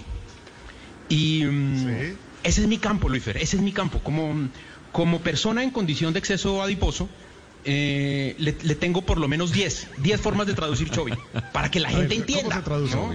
Claro, ¿cómo se traduce? Le- Acuérdese, Luisfer, que siempre suena un poquito mejor en diminutivo, ¿no? Sí, sí. Por ejemplo, Claro. repuesto. Si te insultan en diminutivo. Eso, repuesto. Repuesto, por ejemplo. Ese es muy bueno. Sí. Repuestico, ¿no? Repuestico. O abultado, abultado. Mire cómo se oye lindo. Él está abultadito. Abultadito. ¿Sí? Abultadito. Grueso, van tres. Gruesito. Gruesito. O de buen comer, es que él es de buen comer. Cuatro. Comeloncito. ¿Y el diminutivo? Eh, eh, eh, Comeloncito. de buen comer, como comer, sí, sí, ese es de buen comer es Le falta uno, le falta uno, Paniagua, el que decía, ¿Cuál? el que decía mi abuelo. Usted ¿Cuál? no sufre, usted no sufre de tiroides sino de tragoides, decía. Que es una Sí, cosa. sí. Por ejemplo, tiene problema de tiroides, esa es otra. No, no, también. tragoides. Camaján, choncho, Camaján, lonjudo, voluminoso, ancho, buena cuchara, Apretadito. apretadito, justico. Ahora, hay que decir también en defensa del señor Hazard que las camisetas de hoy en día no las hacen anchas, Luis Fer. Las camisetas que hoy hacen los equipos de fútbol no son gordito friendly. Necesitamos que, se que sean se pegan. Se Uno compra con una el sudor. Gordito friendly. Claro. Uno compra una camiseta XL, ¿cierto? Hay que comprar extra large ahora. Pero así sea extra large, Juanjo, aprieta, pero la manga corta le llega a uno como al antebrazo. Y marca mucho, y marca mucho la tetilla. Yo no he entendido por qué. Sí. No entiendo sé. por qué marca tetilla. qué? Entonces, ¿Por qué no, tetilla? yo no quisiera culpar a. Hazard, sino me- claro, me marca parece mucho, que es un poco más sí, culpa del, marca del diseñador. mucho Luis Fer, tetilla y llanta. Tetilla y llanta Sí, que llaman, porque no, como, Paniagua. como tiene sudor, entonces, y hace frío, la tetilla procede a ensancharse y a agrandarse. y, esa- y a manifestarse. Por eso. O usted- usted-. Están Claro. discriminando. O ustedes, eh. Luis Fer y Paniagua, hablo de Luis Fer y Paniagua por- porque creo que Tito y Juanjo no tendrían ese rollo. ¿No les ha pasado que a veces la ropa es como si le hubieran metido a la secadora? He dicho que no la metan a la secadora, que se encoge. No la metan, se encoge esa vaina. Y ahorita en cuarentena está todo encogido, no más. No, no, no, no, laven tanto eso. No lamen, no, y secadora no, siempre encoge. Entonces, no, no, no. aquí. ¿Queda la ropa no chiquita? es- no, chiquitica. Aquí no creemos que Hazard esté gordo. Aquí pensamos que lo que pasa es que la camiseta hay que hacerla más ancha. Y, y- y eso es un que problema que tiene poco al baño. ¿no? Por ahí. También es un poquito, está Yo tenía atoradito. un amigo que decía, no, no es que estoy gordo, estoy con problemas de tránsito intestinal, decía un amigo mío, se había Mire, comido mire. 6 kilos asado. Míreme que. O, o está reteniendo líquidos, Juanjo, también sirve. Claro. Está reteniendo líquidos. Don Juanjo, para dejarnos y que descansen un ratico y vamos a entrar, ya está todo el equipo de la tardeada listo. Recomendado de vino hoy, mi Juanjo. Eh, bueno, hoy voy a ser un poco traidor. Si mi abuelo, eh, que se me fue hace unos años, me viera, mm, por ahí me pondría cara seria. Pero voy a recomendar un vino chileno, un Carmener Reserva. Un vino orgánico muy bueno, muy bueno para comer con mucho asado. Si quieren, eh, a usted, al gurú de la alimentación, eh, de- después nos explayamos sobre qué es un buen asado, ¿no? Podemos debatirlo un rato largo, por lo menos en la Argentina, acá en Las Pampas, en el sur, en la Patagonia, pero un, eh, un reserva Las Mulas, Carmener, eh, 2018 con un buen asado, un carmener chileno, este que es bueno, bueno, me lo regalaron en, allá en Chile, eh, yo lo super, lo super recomiendo. Para arrancar con unas achuras, con una mollejita, con un chinchulín, que es el intestino de la vaca. Oiga bien cómo se Eh, dice gurú de la alimentación. Mollejita, mollejita. Gurú. Mollejita. No me sale. Por... ¿No? Claro, de razón. Yo siempre que pido eso me traen Gurú, yo usted lo vi hacer No. asado. Usted es muy... Morcilla. No, no, es otra cosa. La- la morcilla, la morcilla es, eh, es como una... eh, a ver, un- una sangre eh, coagulada de la, de la Es vaca. muy con- diferente la morcilla con argentina, grasa. Juan. Bueno, Pero no nada, necesitamos- nada que ver. Sí. Pero Claro. no necesitamos describir hasta Muy ahora que nos están en sirviendo, sí. nos están sirviendo las, Claro. las once, decirlo de la, Sí. eh, la, la sangre coagulada es, digamos, no es necesario, digamos. Eh, No es medio feo. Una, muy rica mollejita hecha a fuego Sí. lento. Que, es que la morcilla, si te lo explican, no la comes. No, pero no eso. es tan fea. Si quieres te explicamos un, algo que no sé si has comido en Colombia que se llama el queso de cabeza. ¿Quieres que te describamos? No lo comí. Ah, bueno. Dele. ¿Cuál es el queso de cabeza? ¿Cuál El es? quesito de cabeza Yo, yo vi muy unas cosas pues suena raro, ¿no? cabezas difícil. de gallinas rellenas. No, Que todo lo que queda, todo lo que queda de los sesos del eh, cerdo, lo Sí. mezclan en una cosita que llama La queso de cabeza. popular pelanga. Eh, no, No, es diferente. ¿Es eso? No, no, no, no, no, no. Es diferente. ¿Y qué es lo que lo yo que comí en, en, de los sesos de los en, cerdos. en Bucaramanga? Ah, se llama, no, no, no, no, se llama pepitoria. No, no, hormigas también comí en No, pepitoria Eso, pepitoria. Pepitoria. que También también, es- también rico. no huele muy rico al cocinar, pero huele, eh, sabe rico cuando se come. Sí. No, sabe bien. Es muy rico. Es ¿Y una qué es la comida santanderiana, eso es una ¿Qué es una combinación de hígado. ¿Quieres saber? Cosas. ¿Le, le- le explicamos bien el detalle para que vuelva a Sí, comer? sí, no. no, el pepitorio, sí, sí, sí, cuéntenme, La pepitoria no me voy a comida acostar con la carne con la carne oreada y la arepita de Santander. Ya vamos a leer algún algún gurú de la alimentación oyente de Santander porque es una delicia que nos diga ¿Pepitoria? exactamente. Es muy bueno para decirlo así, ¿eh? Pepita. Diga. Es muy bueno, sí, Pepitoria. sí. Y podríamos seguir en todos los platos típicos, pero pues nos quedaríamos aquí, de pronto nos regañan porque ya están las, Las hormigas culonas le cuento otro domingo. ¿Qué tal las hormigas? ¿Le gustó? Le cuento ¿Qué otro tal las hormigas? eh, ¿Cómo le pero fue con las comí hormigas? muy ¿Te dio bien. En, en Bucaramanga comí, comí muy bien en Bucaramanga y también comí hormigas culonas. Sí. sí. Yo le di hormigas a mi esposa que es inglesa, sí, le dije que era maní y apenas se lo metió en la boca le dije que eran hormigas y casi se muere. No, es difícil. Incluso en Las Bucaramanga hay gente que no come. claro. A no, No es a no, a no no. ser de que vayan, los llevemos a, a Nariño, llevemos a Juanjo a Nariño a comer el Y le demos cuy. Cuy, además, Y le las paticas al lado. Claro, paras en esos restaurantes de carretera o a pasto saliendo hacia el volcán cuando uno tiene que cubrir esa información y están como estirado, ¿cierto, Tito? Estirado el animal, así estirado. Sí.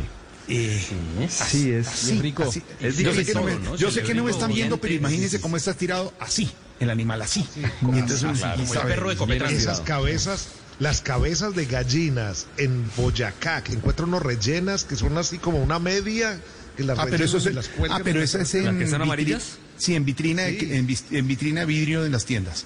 En la, de, de- parecen de utilería. Ya me está un poco de miedo, ¿eh? Siempre Un poco de miedo. Las calientan con papita bombillos, criolla, sí, señor. está la gallina con los huevos ahí, y, Juanjo, se ve, es de gallina criolla. Gurú, sálveme. Gurú, sálveme porque me están asustando ya sus compañeros. No, porque No, no, no, no, no se preocupe, Juanjo. Cuando venga le vamos sirviendo cada platico uno por uno, no le contamos qué es, no tiene que saber cómo lo hace. Sencillamente usted escoge el vino. Usted escoge el vino. Por ejemplo, le podemos invitar en Bogotá, por estos lados, a un cuchuco de trigo con espinazo marrano. Es muy bueno. Sí, señor. Muy a la bueno. miércoles, bueno. Muy bueno.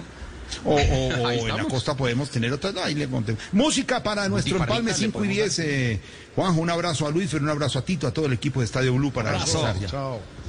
Eh, musiquita Ha que sido un fin de semana muy difícil, un fin de semana complicado, diferente, y entonces por eso una música de reflexión, eh, Imagine, del maestro John Lennon, eh, para rescatar la, la esencia de lo bueno, de nuestro accionar, para mirar un poco hacia adentro y para, por supuesto, intentar que el futuro sea mejor con amor entre nosotros y con respeto sobre todo. Qué buena música. Imagínese, imagínese esto, imagínese usted esto. ¿Cómo soñaba John Lennon? ¿Cómo suenan los Beatles? Nos quedamos con esta canción, señor Don Juanjo Buscalia. Después de Estadio Blue vienen las Abrazo noticias y grande, ya Jorge estamos Alfredo. listos, señor Juanjo y todo el equipo de Estadio Blue, con esta música para reflexionar un poquito y comenzar a terminar la tarde de domingo con esta tardeada. Estamos en Blue Radio.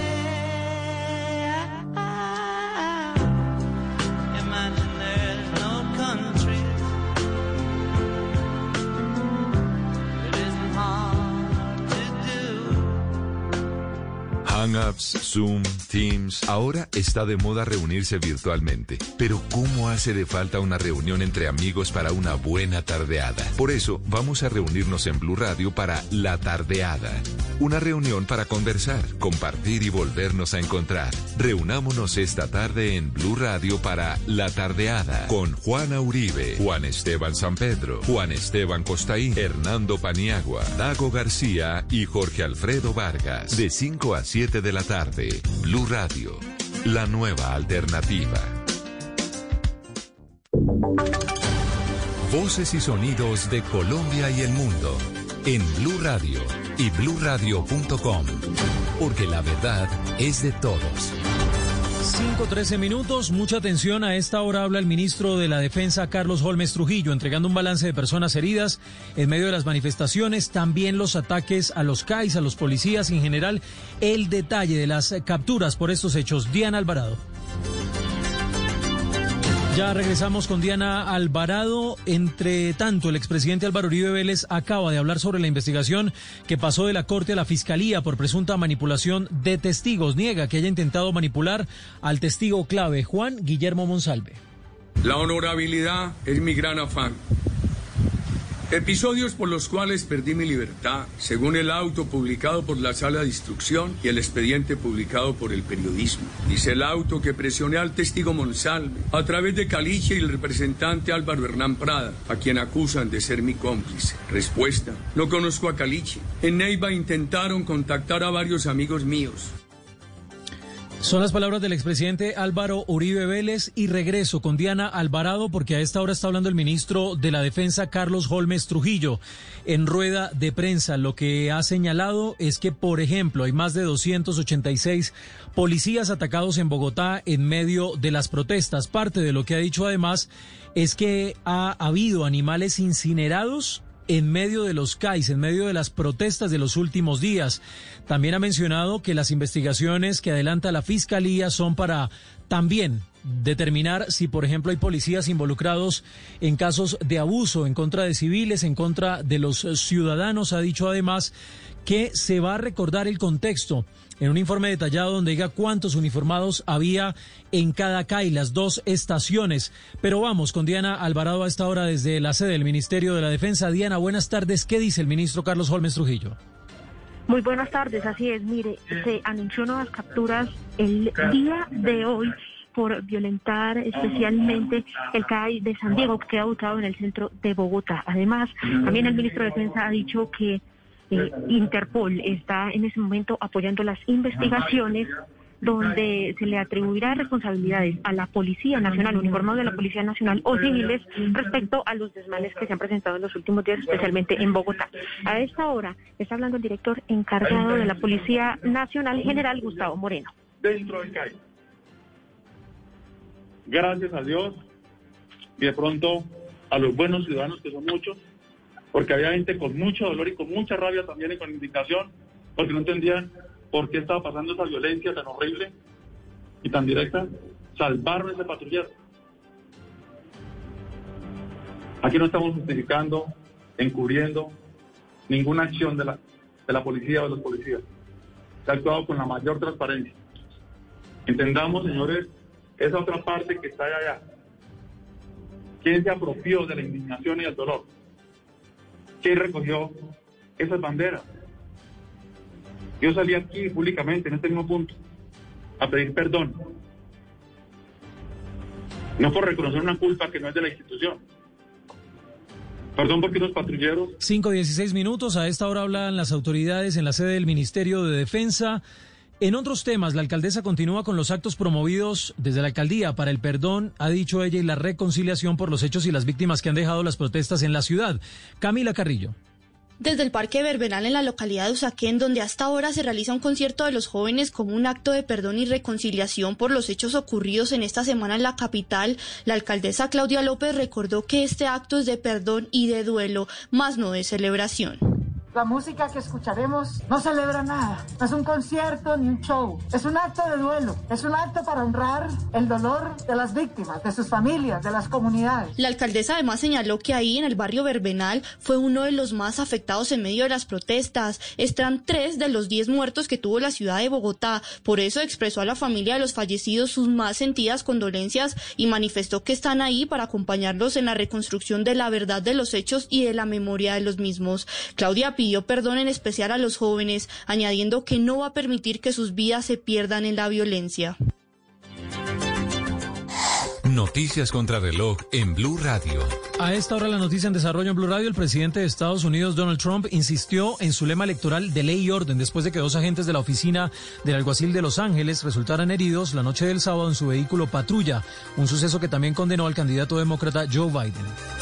La cifra que es noticia, víctimas y defensores acusaron al gobierno del Estado de México de incumplir con el fallo de la Corte Interamericana de Derechos Humanos sobre la tortura y violación de 11 mujeres en el municipio de San Salvador en 2006. Y quedamos atentos a la opositora Alianza Cívica por la Justicia y la Democracia, que ha declarado una alerta nacional política en Nicaragua por la escalada represiva de violencia policial de los últimos días.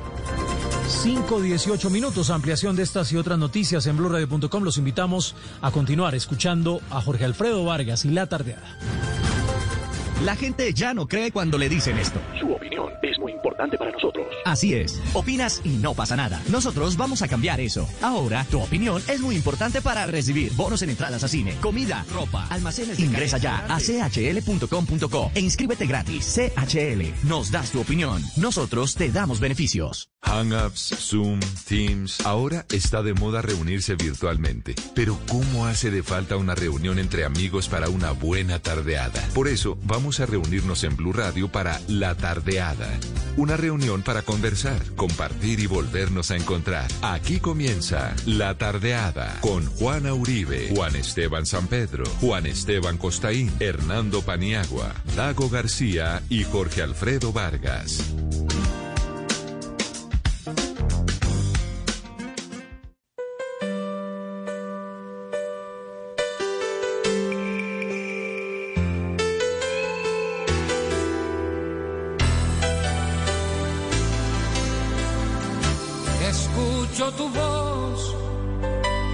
Susurro tu nombre, extraño el calor en nuestros rincones,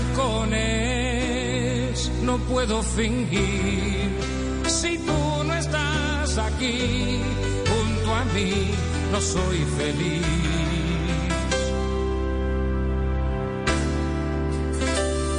Confieso mi amor ya no soy el mismo, te quiero olvidar y no lo consigo, te recuerdo más que hace un año atrás y siempre tú, mi mundo tú. Y pienso en ti,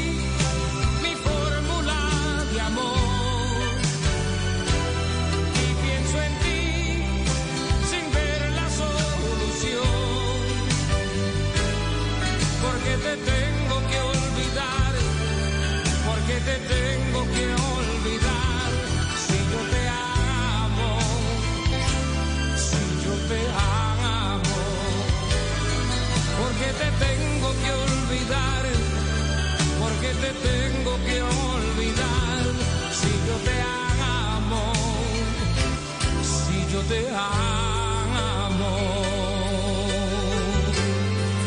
5 de la tarde, 20 minutos. A esta hora, ya aquí tardeando, tertulia de amigos, como lo hacemos ya hace varias semanas. Tertulia de amigos de domingo. De domingo terminando semana, semana de segunda semana ya casi de septiembre, ya viene quincena, donde lo seguimos acompañando y hoy con este gran artista puertorriqueño que nació hace 75 años, estaba de celebración esta semana, José Monserrate Feliciano García.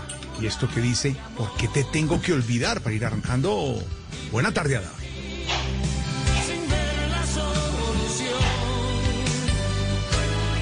Porque te tengo que olvidar, te tengo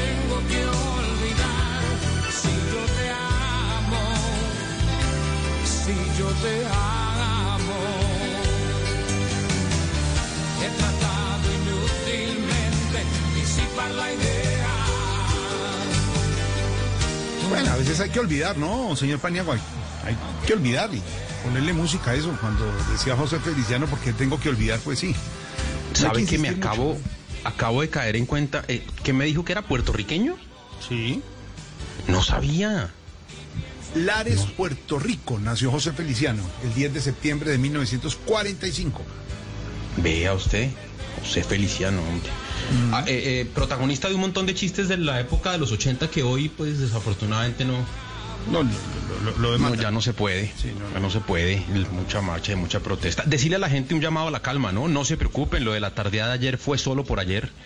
Eh, no hay necesidad de que se manifiesten, no hay necesidad de que mm, mm, hagan plantones frente a, a Blue Radio. No se preocupen, aquí estamos. Es un tema. Ayer que había partido, ¿cierto? Ah, sí, No más. Era por eso, era un paréntesis. Pero aquí estamos de nuevo, señor eh, Don Dago García, eh, saludándolo con mucho gusto después del fútbol y Estadio Blue, aquí con buena música de José Feliciano. Sí, señor, José Feliciano, puertorriqueño, homónimo de José Chao Feliciano, que también puertorriqueño y también se llamaba José Feliciano, sino que fue más conocido artísticamente como Cheo. Y recordar que José Feliciano saltó a la fama internacional cuando participó en un festival que fue muy popular en los 70s en Italia, que era el Festival de San Remo. Juana de pronto nos puede ayudar más con eso, pero fue como su trampolín con una canción muy famosa en esa época que se llamó ¿Qué será? Pueblo ¿Qué mío será? que estás en la colina y, y fue como su primer, Mauro, ya la buscamos fue su primer gran éxito internacional y fue el que presentó en el Festival de San Remo. Claro que sí, mi Juana, con eh, José Feliciano recibiendo este, esta tarde de domingo. Y para los que no saben, José Feliciano es eh, ciego, ¿no? Completamente ciego. Y gran guitarrista además, con una voz maravillosa. sí. Guitarrista y, y éxitos que vamos, vamos más adelante a oír. No hay sombra que me cubra. Esa, esa banda sonora, señor Constein, con las buenas tardes de cualquier tipo de, de series y de novelas en Latinoamérica. No, señor Constein, con las buenas tardes. Sí, con las buenas tardes para todos, un gusto estar aquí. Y, mm, y sí, es un gran virtuoso de la guitarra, José Feliciano. A mí me impresiona que, que uno de niño lo conoció siempre como, como un cantante y autor de canciones en español, pero lo mejor de su obra quizás está en inglés y son canciones de rock con el virtuosismo de su guitarra acústica. Es un, es un maestro. Un ¿Qué podemos, Ju- Ju- Juan Esteban, qué podemos buscar en, en, en inglés de rock de él? ¿Qué, qué se le ocurre ahí para poner alguito? Porque Bueno, él has- eh, ha hecho versiones magníficas de Jimi Hendrix, de, bueno, de Jimi Hendrix, pues. Me soné como Manolo Melón por su influencia aquí. Eh, y e hizo un álbum dedicado enteramente a los Beatles. Ah, ah, Tiene una versión de una canción que se llama In My Life, que para mí es la más bonita que hay. Qué bueno. Entonces puede ser eso. Busquémosla porque vamos a disfrutar. Espere un segundito que nos están viendo los oyentes. Esto se llama No hay sombra que me cubra. De lo clásico de Feliciano, esto. A ver. tan solo traerá dolor. Sabrás que a nadie más yo amaré.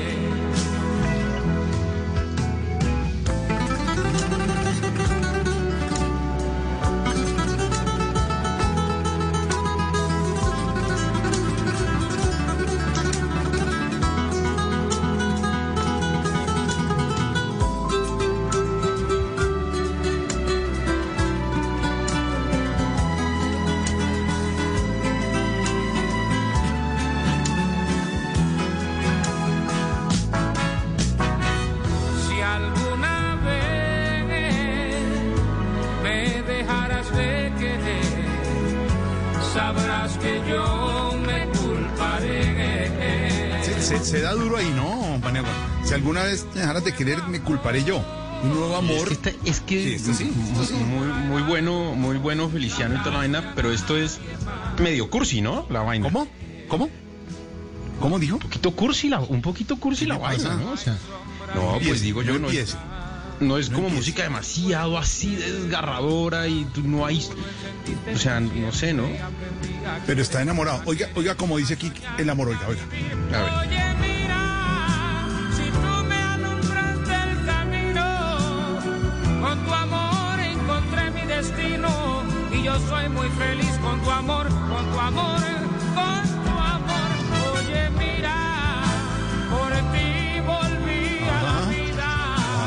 Claro, Sí, lo que eso es amor. que el exceso, el exceso de amor y, y- y- y el exceso de traga eh, hacen que uno eh, pise el límite de lo cursi y esa es el- la vaina que toca evitar. ¿Suena, ¿Suena cursi, Costaín, esto? No. Su- ¿Suena real, aunque no muy cursi? No. No, es que debe ser cursi. Lo bueno es que sea cursi. Tiene que tener el ingrediente cursi. Eso es lo que uno busca ahí. Fuego que me alumbra. Me parece más, ¿le parece cursi, Dago? ¿O realista? No, yo creo que es sincero, creo que lo canta con, con, con sinceridad y desde que se cante desde el corazón, pues eso justifica y valida lo cursi. Sueño con lo que nos vaya a decir en este momento Juana. ¿Cursi o realista, Juana? No, em, soy gran fan de Feliciano, de sus baladas. eh, no conozco tanto el rock, pero, pero tiene una voz maravillosa y tuve la oportunidad de conocerlo y lo admiro mucho. sí. A mí también me parece que es muy realista y lo canta bien. Lo canta bien. Es- funciona para cualquier musidrama de los que le hubiera gustado a Constantín actuar y nos ha contado. Hubiera sido perfecto para representarlo. Oiga, aquí puedo hacer una como un llamado de atención y pedirle una explicación a Costaín.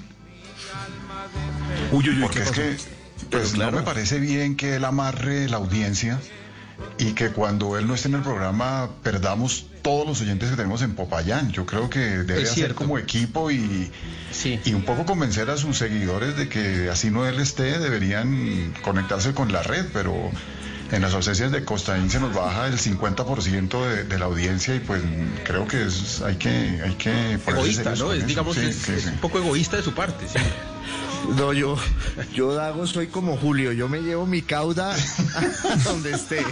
Si, si- si voy a Sutatensa, allá llegan conmigo. Los, los cinco de Popayán de Constaín no estuvo, estuvo Constaín de Azueto el fin de semana pasado, de Azueto, como decíamos en el colegio y palabra castiza, y entonces Popayán apagó. No puede ser. Pero, no había un radio, pre- o sea, como si hubieran bajado los tacos, Jorge. No O sea, puede no ser. había un radio prendido en Popayán. Y las señoras, las tías amigas de, Nada. de las Ninguna, amigas de las ninguna, ninguna. Cali Pero tampoco, no, Cali no. también bajó. No, puede ser. todo el, todo el occidente del país eh, apagado. No puede ser. Hola, no sea así, Costaín, ¿cómo así se va a llevar todo? No. Es decir, había 16 oyentes y el fin de semana pasado 11 gracias a que Popayán descansó de 5. No entendí. No, Popayán, Popayán suma siete oyentes. Ah. Dictando un taller y les dio beca. Canje, taller, No, les di por hoy. beca crédito. Ay. Ah, eh, eh, Dago, esta es la que usted, que usted hablaba, de qué será la versión de José Feliciano. Ahí se la tengo.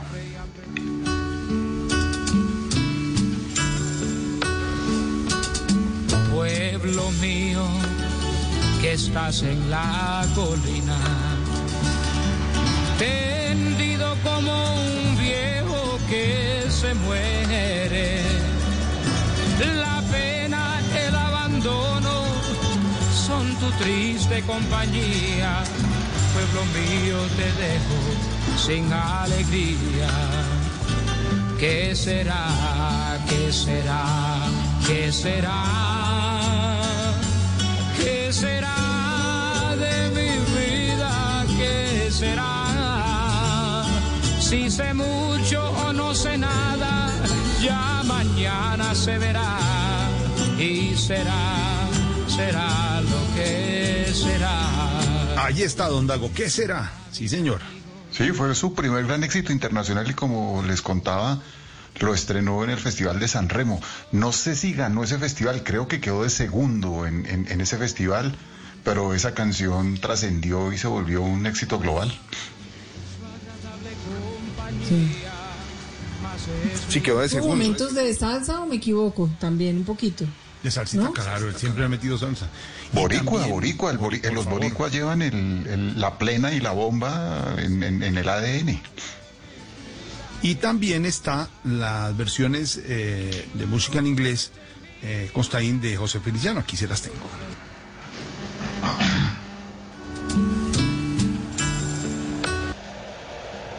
Ya casi.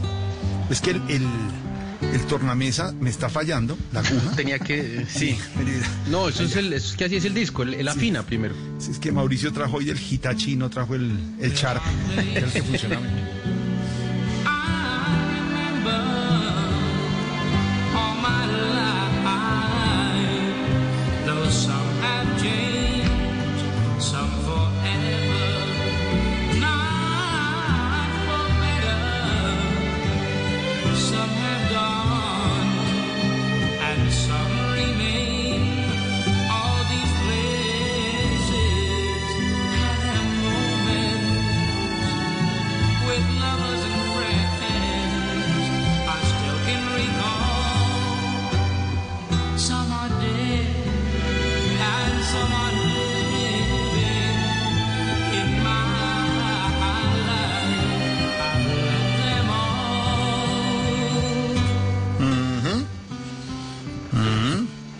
se puede poner inglés. Y tenemos el de los éxitos de, de los Beatles eh, de José Feliciano.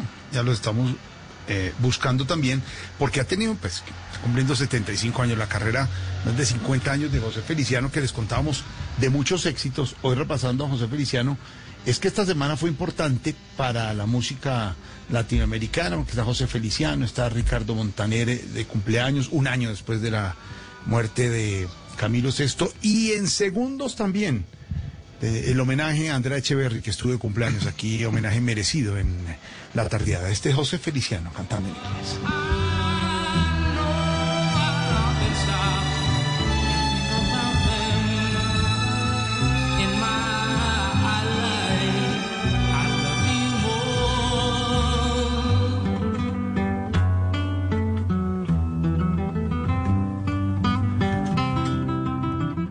A esta hora estamos en La Tardeada de Blue Radio. En la tardeada. Yo sé más de tiendas de uno. Así es, llega el momento de Yo sé más de tiendas de uno y a esta hora nos vamos para Cali con Celio Galíndez. Celio, buenas tardes. ¿Sabe usted cómo se llama la marca para mascotas en tiendas de uno? Eh, de Nutrican. Mm, No, pues le cuento que se llama Magic Friends y para que siga aprendiendo de tiendas de uno le vamos a regalar un bono por 30 mil pesos para mercar. Y rápidamente nos vamos a Facatativa con Jenny Olaya.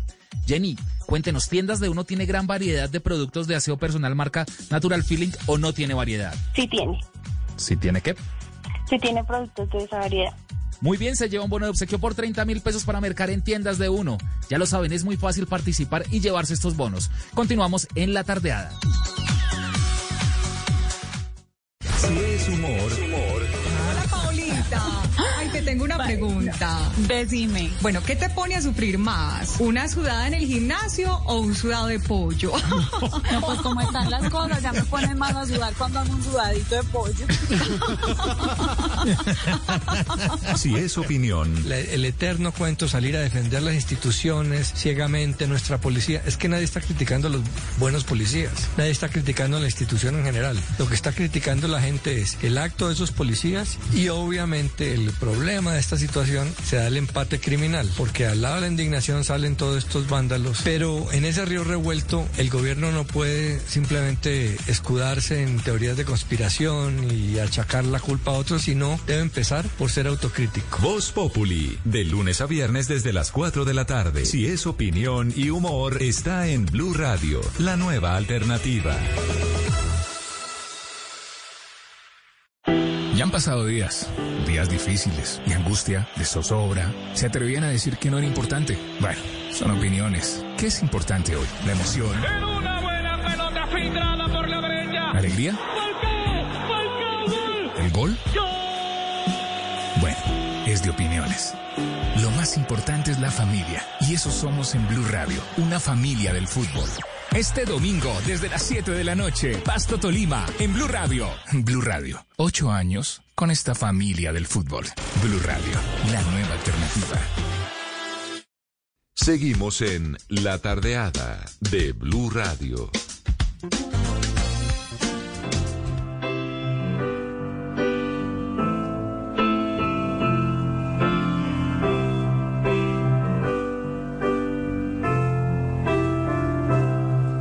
When I find myself in times of trouble, Mother Mary comes to me, speaking words of wisdom, let it be. And in my hour of darkness, she is standing right in front of me, speaking words of wisdom, let it be. Let it be, let it be, let it be, Whisper words of wisdom, let it be. When all the broken hearted people living in the world agree, there will be an answer, let it be. For though they may be parted, there is still a chance that they will see. Yo les dije que ha traído el otro equipo, el Sharp, no el Hitachi. Este, un amigo vecino que tenía José Feliciano, eh, Paniagua, y hizo esa versión, la del El B, pero este no es José Feliciano, vecino del, ¿Este de, no? ahí de la cuadra. Sí, no, este ya le vamos a buscar. Es que el equipo de sonido era el otro. Sí. Lo como lo de Feliciano está en los cassettes de estos. Claro, estos- entonces, sí, no, y además esto, eh, lo- los discos que hay de Feliciano mm, los tiene uno de los que regalaban la compañía de- eh, en fin de año, la empresa del papá. ¿Quién es, Daba- ¿Quién es el vecino de enfrente que está cantando ahí Let It señor eh, Costaín? Se llama Paul McCartney. Hágame el Eh, favor. Sí. Y entre otras estamos oyendo una versión que es la que quería Paul McCartney porque, porque la original tenía como unos un muro sonoro hech- hecho, por Phil Spector que él odió y solo hace 10 años hicieron esta versión o sacaron esta versión que era la original. Eh, no, deme un tacho ahí, Juan Esteban. ¿Qué es un, qué es un muro sonoro? Es una cosa que se inventó un productor muy importante en Estados Unidos que se llamaba o se llama Phil Spector porque todavía vive, está en la cárcel. Um, y era una cosa que él reduplicaba la instrumentación y metía muchas voces femeninas y una orquestación que saturaba eh, el sonido y creaba como un muro eh, en torno a la canción. Y él se hizo famoso por eso y produjo a las Ronettes, produjo a todos esos grupos femeninos eh, y era, mu- era excelente productor, un tipo chiflado, entraba siempre con una 38 larga al estudio Ah, qué y rico. creo que creo que mató a la señora hace hace unos años y está en prisión. Hay una película, hay, un- hay una película, hay una película sobre él que se llama Phil Spector, la película, y el personaje lo hace Al Pacino. Al Pacino hace de Phil Spector. Fue un tipo muy, muy importante en, en- en la producción musical. Costaín siempre se ha dicho que esta canción eh, la escribió McCartney para la marihuana. ¿Eso es eh, comprobado, cierto? ¿O forma parte de la mitología alrededor de la música de los Beatles? Y de la marihuana.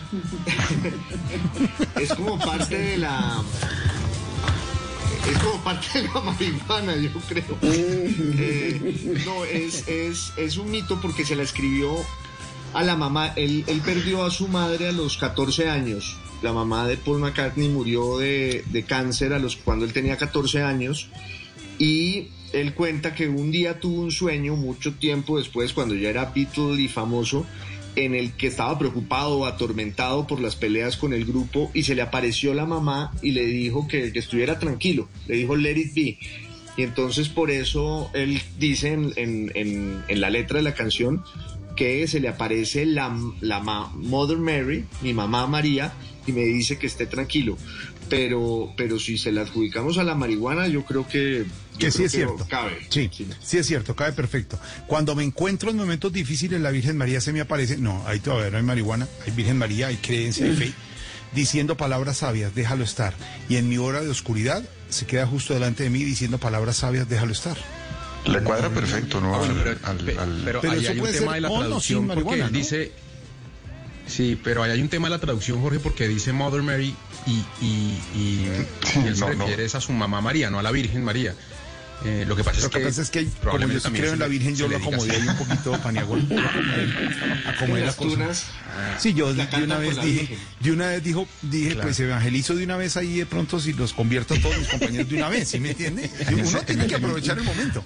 En ese orden de ideas, en ese orden de ideas, la canción que, en ese orden de ideas, la canción que transformó en los 50 la música latina y el jazz fue una canción que se llama Manteca de Jixi Gillespie, que es una canción donde Gillespie ensaya a un percusionista cubano que se llama Chano Pozo. Y Chano Pozo es el compositor de la Manteca, de la canción Manteca, y Manteca era el nombre que le daban en, en Nueva York en los 50 en Harlem a la marihuana. Y esa canción Manteca es un parteaguas en la historia de la música cubana y latina de Nueva York y del jazz. Ahí empieza el bebop y el Cuba Bop. Y, y fue con una canción eh, dedicada a la marihuana, Manteca. Fíjese. Vea pues. Bueno, increíble. Ah, eh, Vea, pues. Buen dato, y pues. viniendo más para acá ahí acusan a, a, a Ricky Martin de que ese un dos tres un pasito para adelante María la María, para ¿no? atrás Era para la coca. Mm. para la cocaína no. Eh, Pero entonces no les gustó lo de la Madre María, la Virgen María, la dejó en Madre María o la Virgen, Virgen María. no, pues digamos También puede ser que Ricky con lo hizo a la Virgen. Jorge Alfredo, ¿no? Pero yo, Oigan, te tengo pero- una, yo te tengo una de regalo, mi Juana. Oiga, o- oiga, oigan eso que está sonando ahí. Ahí está sonando. Abrazo, mi Juana.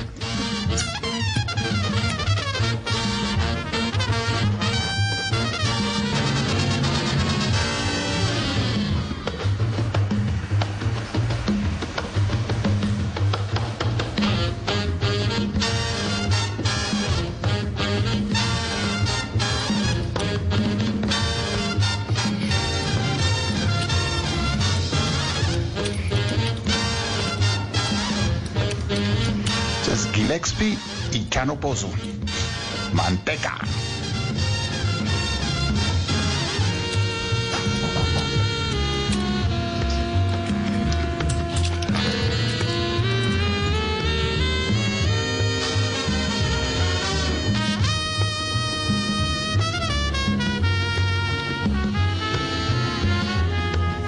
Oigan, pero solo, solo un comentario al margen de esta música prodigiosa que nos pone Dago, que me, que me parece de verdad una maravilla, pero no quiero dejar pasar un, un dato y es que, y, y un homenaje y una exaltación, y es que ahorita en la propaganda de, de, de D1, no sé si se dieron cuenta Nuestro que- patrocinador de uno, sí, nuestro, señor. nuestro patrocinador, y acá insistimos pues en, en- en- en la propaganda, pero hay un tipo al que le preguntan por, por un producto para perros y, eh, y no tienen la menor idea. Y con una creatividad y un desparpajo que merecen ser señalados, dice Nutrican. O sea, Que debería ser el nombre. Claro. El tipo es un crack. Claro, el tipo, al tipo, eh, yo estoy de acuerdo con Juan Esteban, al tipo le dieron dado el premio. Porque a- él- le preguntan cómo se llama eso y, y- y- y se inventa un nombre perfectamente, perfectamente creíble. ¿Cómo hizo? eh, eh, póngame agarra, póngame agarra desde el control que hizo el remoto de uno. ¿Cómo hizo Garrita para convencerlo? Eh, Hay que premiar la creatividad. Garrita es nuestro productor de esta. Pero, de pero, pero, no tanto, no tanto porque sí hay un producto para perros que se llama Nutrecan. Nutrican, Nutre. Nutrecan, no el, Nutri, o sea, no, no, ¿Y no. por ahí? ¿Y por ahí? Sí, sí, pero sí hay un, sí hay uno que se llama Nutrecan. ¿Cómo hizo Diego Garra, nuestro productor? ¿La creatividad se premia también? Sí, claro, sí, claro, obviamente se les premia porque obviamente ellos, muchos de ellos son usuarios y ellos me dicen, es que yo lo compro, pero no recuerdo el nombre. Entonces, claro, se les premia la creatividad donde se les recuerda cuál es el nombre para que se lo aprendan. Ah, perfecto, sí, bien, está bien. Premiada la creatividad en defensa al señor Costaín del creativo oyente que, como aclara Dago, sí tiene cercanía con el nombre. Eh, mire, cuando hablamos del vecino de enfrente era Paul McCartney, el del lado era el señor eh, José Feliciano. Ahora sí le tengo, señor Costaín, el Be en voz de Feliciano que usted pidió en ese paréntesis que hicimos. Aquí está, en el otro equipo, en el Charve, en el Hitachi.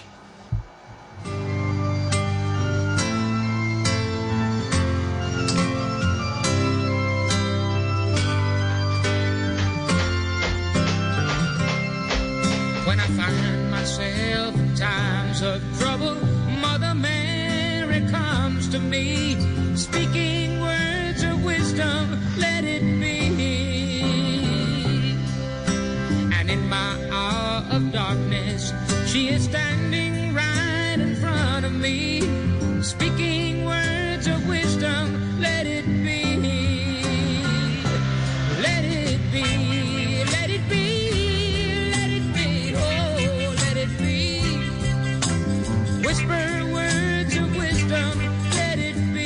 No sé, es que meterse al Be de Paul McCartney, señor Costaín, complejo así sea uno José Feliciano, ¿no?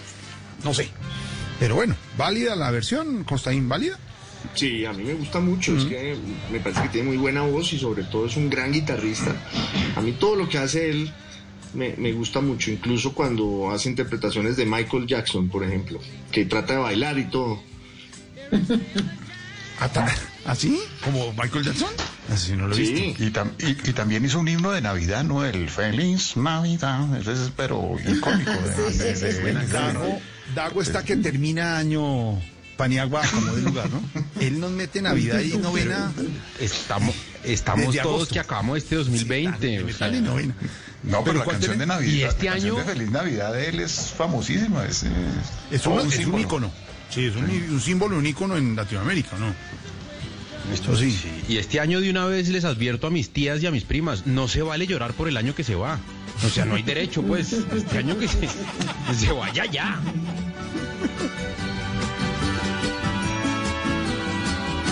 Feliz Navidad. Feliz Navidad. Feliz Navidad. Próspero año y felicidad. Feliz Navidad. Feliz Navidad. Feliz Navidad. Próspero año y felicidad. I wanna wish you a Merry Christmas. I wanna wish you a Merry Christmas. I wanna wish you a Merry Christmas. Él le mete el inglés siempre, como Julio Iglesias trató y como han tratado tantos cantantes latinos, pero él le mete, él es estadounidense, es puertorriqueño, tiene nacionalidad estadounidense, entonces le mete el inglés siempre. Y, y le funciona bien. Creo que lo Ay, que tiene sale. Dago detrás No, de la que- biblioteca que estoy viendo ya es un pesebre, Paniagua. ¿Es un pesebre? Pues sí, él tiene pesebre y ahí está el arbolito prendido. Prendido ya está listo ya. Él está- Y ya hay regalos. Él Sí. está- Él ya tiene el paseo Aquí 8 acaba de- listo, ¿no? Paseo 8 listo. Lo va, lo No, va a lanzar si- en si octubre. acaba el año hoy, él puede estrenar mañana. Ya, mañana, mañana, puede mañana estrenar. estrena paseo. Está, está- está grabado. Falta la- los créditos, faltan dos nombres y está listo Juana, la vaina. Juana Dago siempre ha sido acelerado y afanado y eh, va más rápido No, no, que y- todos nosotros en la vida, pero este año sí va más, ¿o no? No tanto eso como lo cumplido, además, y lo madrugador. Entonces debe estar. Ya está en enero. No. Sí. Feliz Navidad, Dago. Gracias, gracias, pero ya voy en Año Nuevo, hermano. Feliz Navidad. Oiga, Estamos... y, y, y Costaín y Juana, el, el, el movimiento de cabeza que tenía este tipo para adelante y para atrás, que tenía un parecido importante con el de, con el de Stevie Wonder, que también, pues, también era ciego. Eso, eso tiene una explicación. Y el de Ray, particular. Char y el de Ray Charles, eh, Paniagua. Y el de Ray. Charles también, sí. tie- Igualitos. ¿Qué, qué será esa vaina?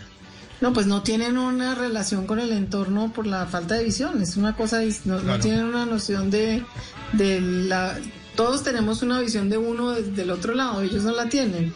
¿no? La- y lo, lo- es una, digamos, una expresión de lo que sienten por dentro, creería yo, ¿no? Del- de su cosa, ¿no? no y de hecho todos sus movimientos en el caso de Feliciano eran bien, bien importantes y bien fuertes de- en ese sentido. No solo la, la cabeza, sino el cuerpo, ¿no? Creo yo. Acaban de oír lo que dije Juana. Dijo, el entorno de uno. Aquí está de uno en la tardeada. Feliz Navidad para todos. Regresamos. Ojo, ojo a las preguntas, a ver.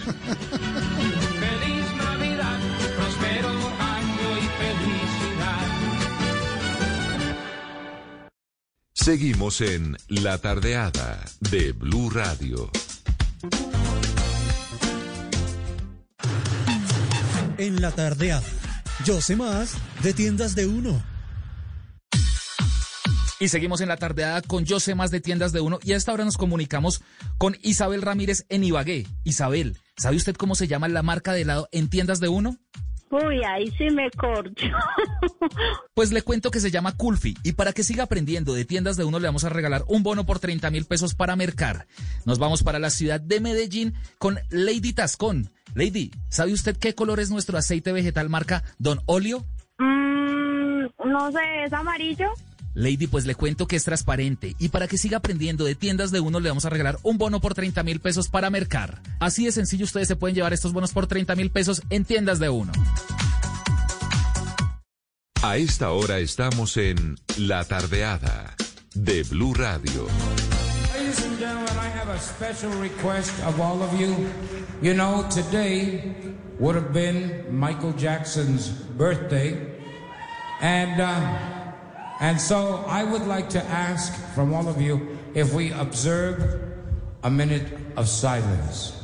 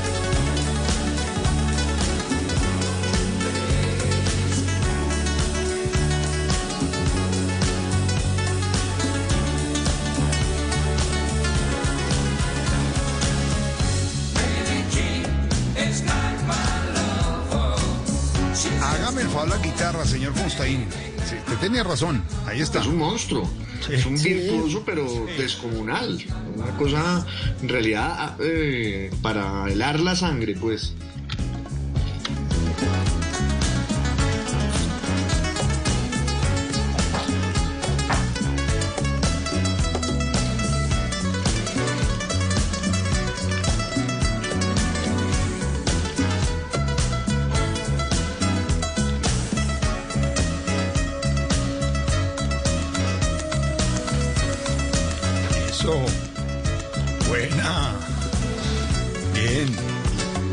Feliciano, 75 años, puertorriqueño. Yo voy aquí repasando también esta guitarra de Don Dago y también con la salsa.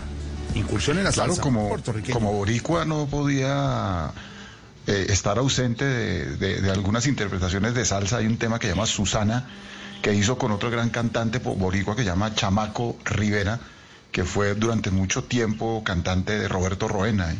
Y, le pega bastante bien a la salsa Feliciano, tiene todo el sabor para, para, para- para interpretar el montuno.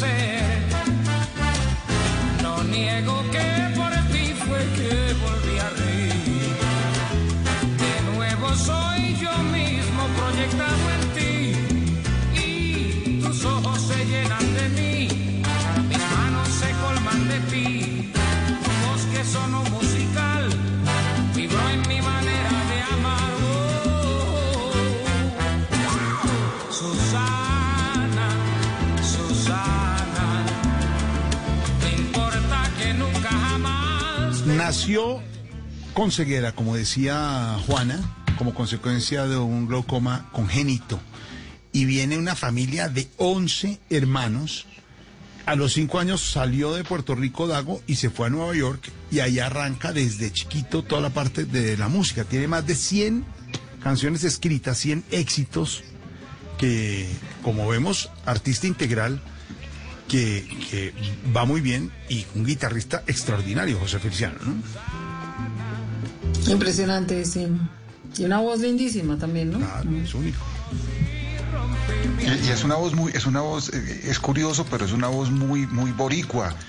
Esa- esas voces eh, un poco nasales que, por ejemplo, otro, otro gran representante de, de- de- de ese estilo boricua es Héctor Lavoe, otro representante es eh, Henry Fiol, que tienen un estilo muy boricua que el, como el, el- referente de, de, todos ellos es un cantante tradicional puertorriqueño que se llama Chubito, el Chubito de Bayamón. Y, y, Feliciano, a pesar de que hizo pop, a pesar de que hizo baladas, no perdió ese timbre boricua, ese timbre campesino, nasal de, de- de esas voces de- de Puerto Rico.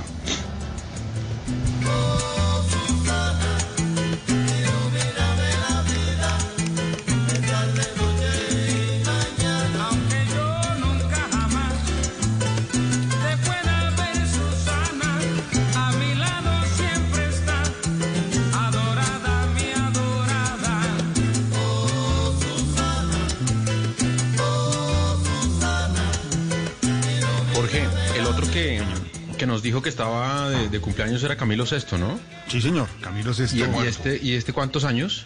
No, un año, Camilo Sesto, un año de, de su muerte. muerto. Ah, es año de muerte, no de El nacimiento. otro de cumpleaños es eh, Montaner y también en segundos Andrea Echeverry, la colombiana, que usted pidió ¿Qué- homenaje qué? grande aquí a. Sí, eh, no sé qué hacer con el tema del avión, porque entonces no sé si vamos a empezar a celebrar el cumpleaños a gente que va en el avión, que me parece que pues no es No, yo siempre, yo siempre me he opuesto a, a la inclusión de, de Andrea en el avión. Ah, ¿usted- Pero, usted no y acu- y acuérdese que habíamos llegado a un acuerdo y se necesitaba una mayoría calificada para, para, para, para subir al avión. Ahora me van a bajar. a- El avión nació con, con Andrea. La- la- tiene la cara de Andrea pintado en, eh, en el fuselaje. No, no hay forma de bajarla. Eran Me Andrea están, y a- y me- me están presionando a armar una disidencia. Me están presionando a armar una disidencia y armo mi, mi propio avión. Y ahí meto algunos queridos, algunos queri- queridos para ustedes, empezando por su amigo, ¿cómo se llama? Ya me olvidó el español. eh, Alejandro ¿Cuál, Sanz. Alejandro Sanz? Me, Sí. me avisa No. y me voy de azafata, no se preocupe. Jefe de cabina del Jefe de avión cabina, sí. para nuestros 16 oyentes de la tarde que, que han saludado y ya saben en el avión. El que estamos seguros que está listo desde la torre de control diciéndoles a todos hasta luego José Feliciano. Él no va para nada, él está allá arriba. en la No, torre no va. Ah, Chao muchachos. No va. Aquí está Andrea Echeverry que estuvo de cumpleaños. Controlador aéreo de lujo, ¿no? José Feliciano. Sí, imagínese, además, qué susto.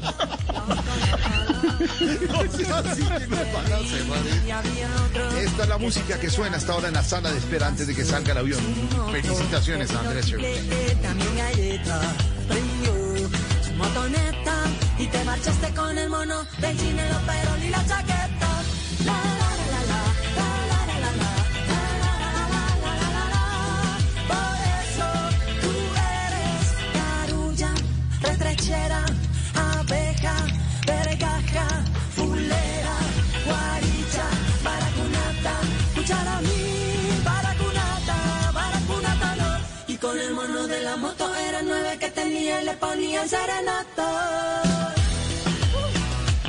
La original Andrea Echeverry que está en este momento en el counter y no sabe si subirse al avión o quedarse en este momento en la tarde. ¿Qué hacemos, Juana?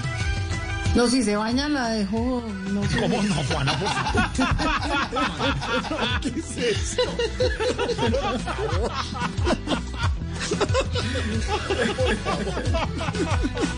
De cumpleaños, uno nunca sabe. O sea, ¿no? ¿Cómo vas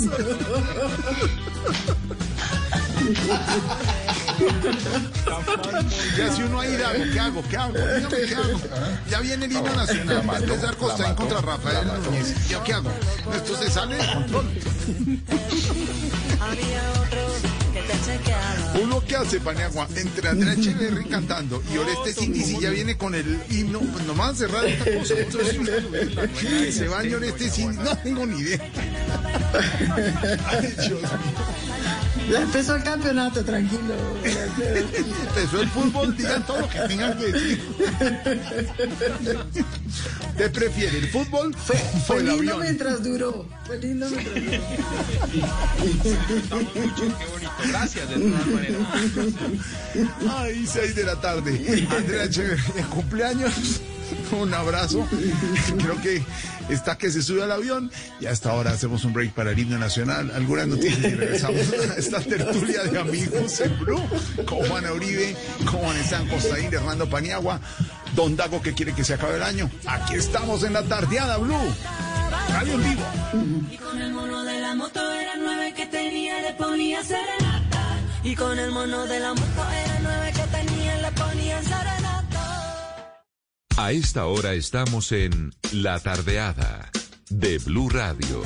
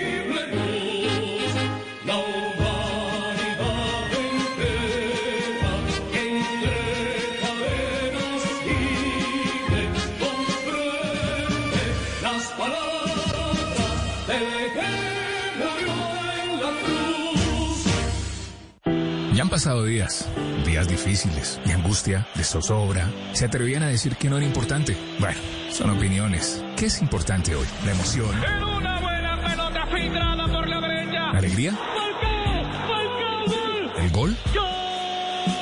Bueno, es de opiniones.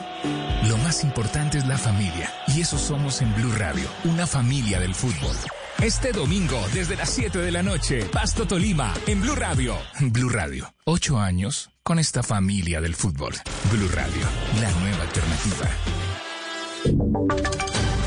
Voces y sonidos de Colombia y el mundo en Blue Radio y bluradio.com, porque la verdad es de todos. Seis de la tarde, cinco minutos. Acaba de hablar el ministro de la Defensa, también eh, las autoridades, la policía, sobre los recientes hechos que han alterado el orden público en todo el territorio nacional. ¿Qué dijo el ministro Carlos Holmes Trujillo? Diana, buenas tardes.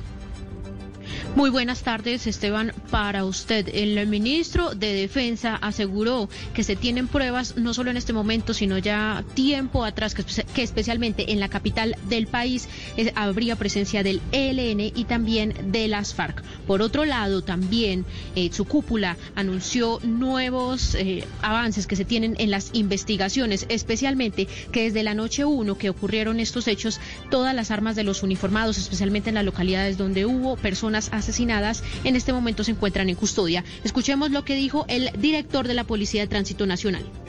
se verificó, se focalizó cuáles eran las cuatro localidades o las localidades de mayor afectación donde habían resultado personas lesionadas con arma de fuego.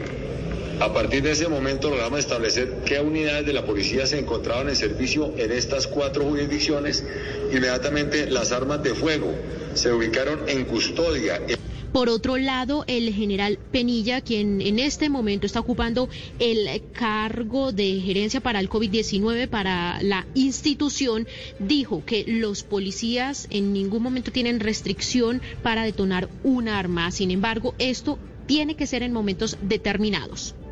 Los policías no necesitamos que alguien nos ordene para hacer uso de las armas o de los elementos del servicio. Nosotros analizamos las circunstancias y de acuerdo a ello actuamos y respondemos individualmente. Para eso estamos, para el escrutinio del ciudadano. Por otro lado, también se anunció que ya una de las personas capturadas por los desmanes que se han presentado especialmente aquí en la capital del país fue judicializada y en este momento se evalúa el proceso también de los demás capturados. Diana, gracias. Pues es el balance que acaba de entregar el ministro de la Defensa, Carlos Holmes Trujillo. Hablamos a esta hora de coronavirus. Las cifras en Antioquia por la pandemia suben y bajan. Un día están por debajo de los mil casos en 24 horas y al día siguiente se disparan. Por su parte, los fallecimientos son cada día menos. Las cifras de hoy en Antioquia. Susana Paneso. Nuevamente, con cifras al alza, hoy el Instituto Nacional de Salud reportó en Antioquia 1.196 nuevos casos de COVID-19 y 19 fallecimientos, con los que el departamento llegó a los 95.642 contagios y a las 2.070 muertes por coronavirus. Por municipio, las muertes registradas el día de hoy corresponden 10 a la capital, a Medellín, 2 al municipio de Envigado y de a un caso a los municipios de Sabaneta Bello, San Pedro de Urabá, Remedios, Amagá, Santa Rosa de Osos y Río Negro. Y hacemos a esta hora un balance también del coronavirus en Barranquilla. Diana Ospino. El más reciente boletín del Instituto Nacional de Salud registró dos muertes a causa del coronavirus en el Atlántico. De estas nuevas víctimas mortales que deja el COVID-19, una vivía en el municipio de Sabana Larga y otra en Suán. Mientras tanto, el reporte informó cero muertes en Barranquilla. En cuanto a nuevos contagios con coronavirus, el Instituto Nacional de Salud indicó que se confirmaron 50 en Barranquilla y 12 más en municipios del departamento. Con estas nuevas cifras, en el Atlántico, incluida Barranquilla, se confirman 65.787 contagios con COVID-19. ¿Y cómo están las cifras del coronavirus en Cali? Víctor Tavares. Este domingo el Valle del Cauca reportó 393 casos nuevos de COVID-19 para un total de 53.426 contagiados. También se conocieron 11 nuevos eh, fallecimientos, nueve de ellos en Cali, uno en Buenaventura y uno más en Palmira, según el reporte actualizado del Instituto Nacional de Salud. Cali sigue siendo el municipio del departamento con el mayor número de casos activos, es lo que han dicho las autoridades de salud en la región. 6 de la tarde, 10 minutos. Ampliación de estas y otras noticias en blurradio.com. Continúen con la tardeada.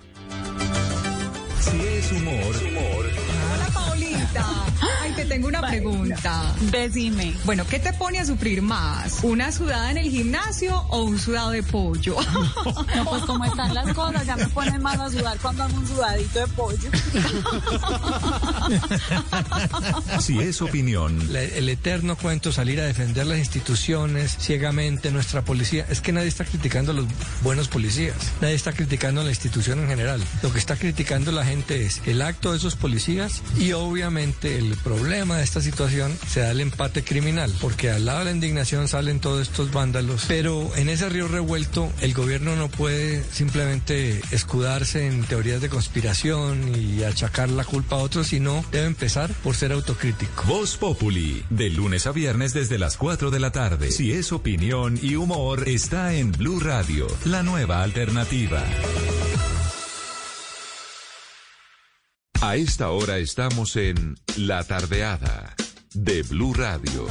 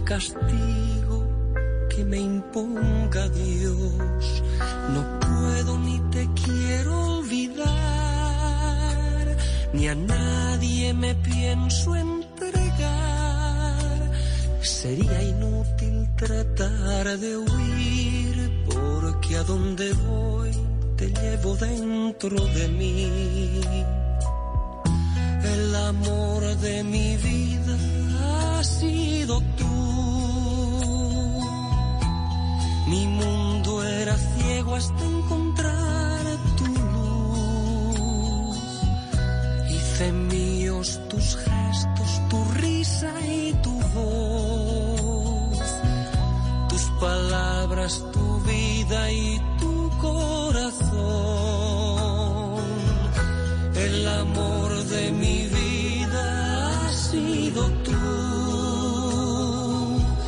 El amor de mi vida sigue siendo tú. Y decíamos del gran Camilo VI, un año luego de su muerte, productor, creador de música, como muy pocos, con una voz impresionante y con una voz para la música romántica, como de domingo al atardecer. No vamos a la casa de Fernando, como decía Aravillo, sino domingo al atardecer, oigamos música romántica como esta de Camilo VI, El amor de vida.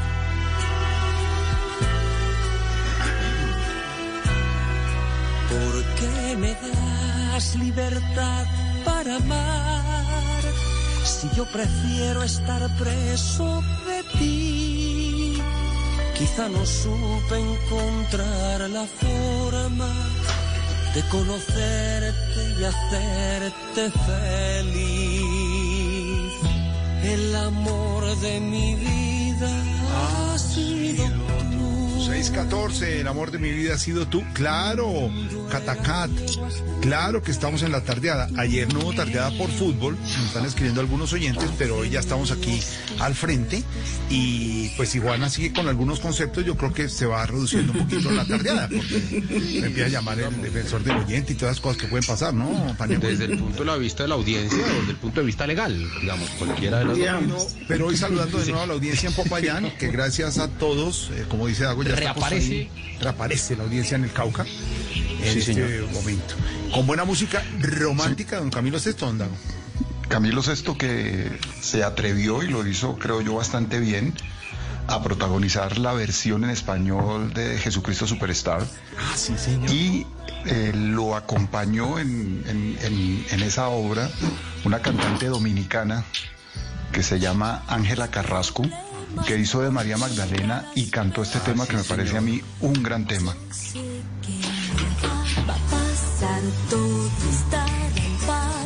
Esta noche debo descansar, pues el mundo sin mí seguirá.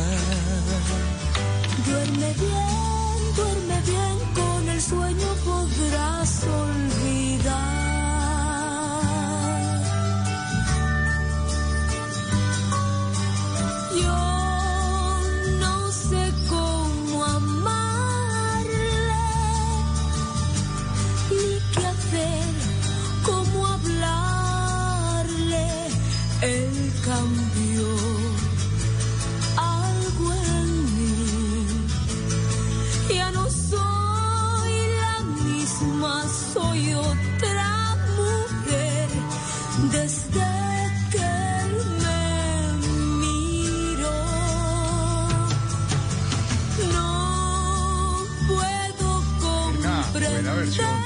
Buena versión, don Sí, originalmente eso lo cantó una cantante afro que se llama Yvonne Elliman. Pero creo yo, y es mi opinión, que esta versión de Ángela Carrasco es incluso mejor que la, que la, que la versión de la película. Lo, lo hizo bastante bien. Y el que canta en la introducción de la canción es Camilo Sesto, que hacía el personaje de Jesucristo. Además, imagínese el medio problemita en que estuvo metida la muchacha, enamorarse nada más ni nada menos que de Jesucristo. Ese- Y la traducción que funcionó, ¿no? Porque no siempre el inglés es fácil Sí, de. no, la, la- la traducción es muy buena. Ujú. El mensaje se mantiene. El mensaje de la Sí, película se exacto. mantiene. Mm.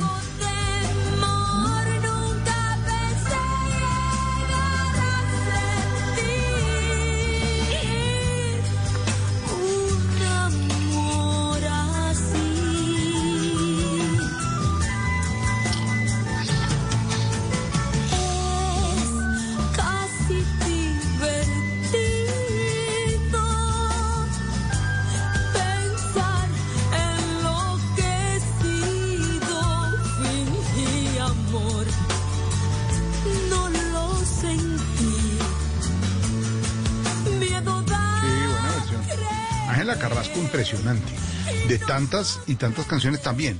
De esa, de esa voz romántica en español fuerte, Ángela Dago. Sí.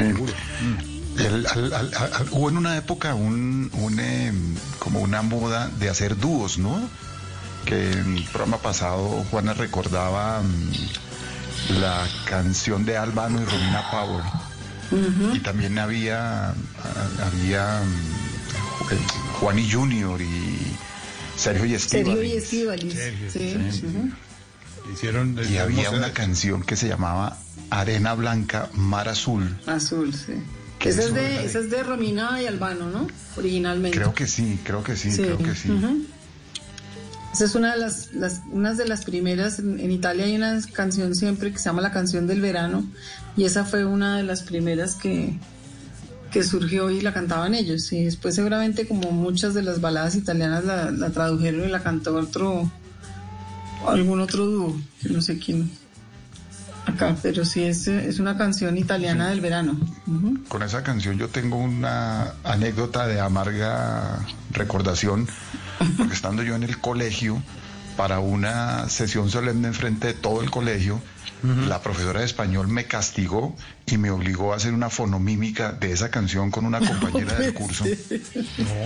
Y, en- y- y estuvimos ensayando como un mes y preciso el día de la representación, cuando estábamos en- mitad de la canción, se fue la luz. No. No, Nos quedamos ahí. Esta de arena. Esa es la canción, está sonando. ¿Esta? Sí. Arena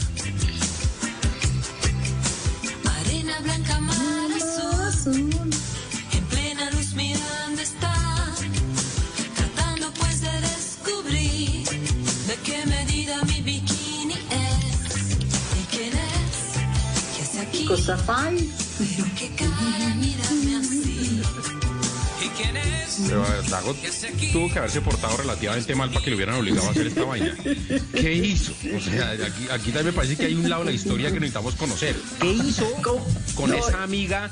¿En qué circunstancias? Pero lo ¿Y que tenía que hacer Dago era esta parte. Ay, ajá. Y lo del Brasil, yo quiero saber cómo hacían lo del, ¿Cómo, lo del cómo- la parte del brasier, ¿cómo la sacaban adelante? La parte del bikini, No, era eso. fonomímica, era- No, era- no, pero recreemos un poco para los oyentes este, esta- este pasaje. Dago. Dago, sí, o sea, a ver, ¿qué pasó? ¿Por qué? ¿Cómo se llamaba la profesora? Sonia Arteta. Listo, Sonia Arteta. Ah. ¿Y la compañerita? Ya ¿Y me sabe por imagino qué lo, y sabe por qué lo castigaron? Adivine la creatividad de Dago donde llegó con el poema que la Trovando en profesora clase. Arteta eh, vio que se- es por ese lado, sí. No. ¿Realmente eh, quiere que les cuente de verdad? Sí. Estábamos en... Fue un chiste malo, pero pues me costó el, el- el- el- el castigo. El ridículo. Sí, porque estábamos en clase de comportamiento y salud. No sé si se acuerdan de esa clase que, empezaba a darse en los colegios.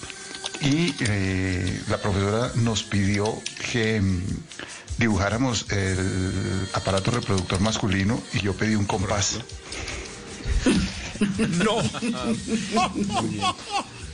De razón. Por hacer el chiste pedí un compás y entonces me, me- me castigaron. Muy bien. Hágame el favor. Dago se portó, se portó mal en el colegio, o sea, usted fue necio en el colegio. Mm, un poquito, pero, pero siempre tuve como el, el contrapeso de que me iba bien en el, en el colegio, entonces compensaba, ¿no? Pero sí, sí me, sí me expulsaron de, de- de tres colegios. Un poquito, dice. No me diga Y- casi nada. Y al, final, y, al fi- y al final terminé en un colegio distrital, porque los colegios distritales no pueden tener eh, derecho de, de- de admisión. O sea, los colegios distritales tienen que ser- recibir a quien, a, quien, a quien se inscriba. Entonces, al último ya el- el- el- la falta que había cometido, y además en esa época le, le ponían a uno en la libreta el, el, el carácter de la falta que había cometido y por cual lo habían expulsado. Entonces me costó, con mi mamá, nos costó mucho trabajo encontrar un colegio y terminé en un colegio distrital, lo cual fue la mejor experiencia de mi vida, de mi vida entera, haber estado en el colegio distrital Jorge Luis El Gaitán. Yo, yo, por ejemplo, en el colegio me imagino a Juana eh, contradiciendo a los profesores. Eh, Para nada, no, no. ¿No? No, no, no. No. Ponía atención a clase y no hacía tareas y nunca dieron un peso por mí, pero no era necia en clase. No. Pues se portaba Y bien. no- y- sí, y no me copiaba porque me parecía de quinta eso, eso de copiarse y no, no era una cosa, decía, si me va mal, que me vaya mal y ya. Y, y me ponía, me angustiaba mucho que me pidieran que, que dejara ver que no sé qué, eso me producía una, a mí la sensación de que me pillaran copiándose era una cosa de dignidad y de, de, de, digamos, de vergüenza que nunca pude, con la que nunca pude. Entonces, no, me iba mal. Eso sí, quinto bachillerato me lo tiré con toda. O sea, sin- Con toda esta trigonometría, Sí. física, química y Exacto, literatura. sí. Todo. Sí, no, no, exacto, sin pudor. Era Una cosa. eh, pero el resto de toda la vida me sirvió poner atención a clase calladita, no, no, no era necesario. Pero también me echaban del colegio, pero porque mi mamá iba y peleaba. Como yo a veces he peleado por mi hija, eso sí, sí lo, lo reconozco también. ¿No? Eso sí, no era, no era por mí, sino que mi mamá iba, se ponía furiosa y nos sacaba, pero. ¿Cuántos pero colegios? No, no, no era. Seis. Sí, lindo, muy bonito. ¿Seis colegios? Seis colegios, Sí. muy bonito. Mm. No. Sí. colegios. Seis Costaín, colegios, ¿cuántos colegios? ¿Cuántos colegios encima? Sí. ¿Cuánto- ¿Cuántos programas nos quedan?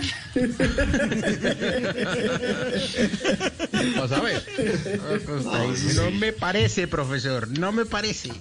No, es que yo sí era, yo, yo eh, ni ponía ni ponía clase, ni, ni ponía atención, eh, ni iba al colegio, ni hacía las tareas. Yo era un vago integral.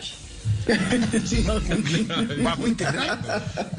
Sí, no, pero de, ver- pero de verdad era, no era, no era buen estudiante, pero No, era, era pésimo, pésimo estudiante, y, eh, pero pasó una cosa y es que mm, en Bogotá la gente suele ser bien educada, suele ser amable en la infancia y en la juventud, o por lo menos en mi época, o los amigos con los que yo estaba, eh, era una gente como amable.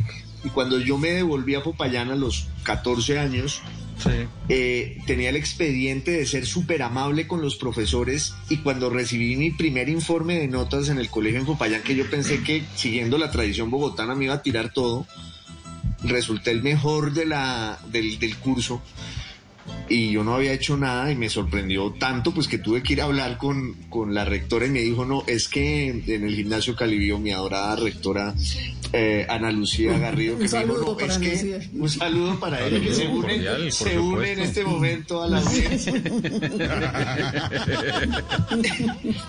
y me dijo mire no, aquí todos somos vagos pero usted es el único tipo que saluda y se despide un vago educado, es un vago educado. Ya, ya, ya. O sea, esto apunta de qué tal, cómo estás, cómo te va, cómo te ha ido, que, que aprende uno en Bogotá. Apunta de eso. Apunta de eso. Es un claro. Alfredo, para Señor. que sepa, a mí me echaron dos veces de un colegio del mismo. No puede La ser. primera vez me echaron porque mi mamá se separó, para que ustedes vean lo, lo que era Bogotá en esa época.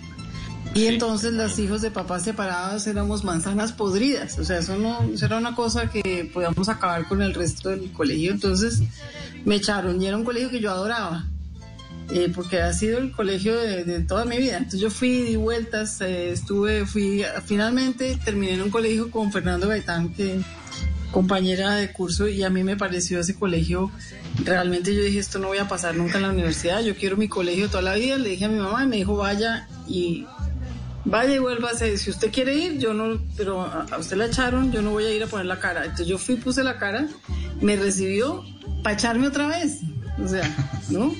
Un año más ¿Cuánto, tarde. cuán- cuánto tiempo? ¿Un año duró ese segundo? Sí. ¿Y, y- y la- y los motivos de la segunda echada? No, me, me pusieron disque uno en todo porque no, ah, porque no me arrollaba en misa. Porque no me arrodillaba en misa me preguntaban que si yo estaba enferma, no, no estoy divinamente, yo no me arrodillo en misa, esa era mi rebeldía. Y entonces me, me- ahí fue que perdí el año y me, me echaron, pero con una carta de recomendación para otro colegio muy buena, sí.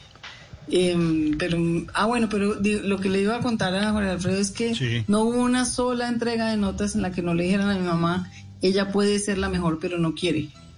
Y mi mamá me miraba y yo le decía, es cierto, no quiero. quiero. O sea, sí, no quiero, sí.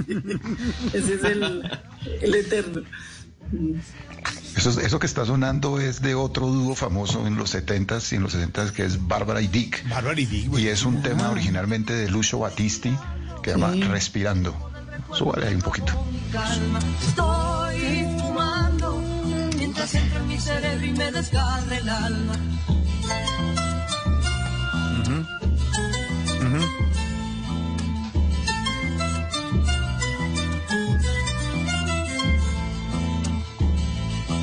Entras en mi alma, ya sin pudores, para borrarme la raíz, raíz de mi ¿Y estos de dónde son, Dago? Yo corro en el camino sin ningún temor. Uy, respirando. No sé, pero ese disco, este disco lo tenía mi mamá entre los primeros con el de Mocedades, Rocío Durcal y las coplas de José Alfredo y Alicia. Siempre los, los eh, acetatos estaba este. Bárbara y Dick, por favor.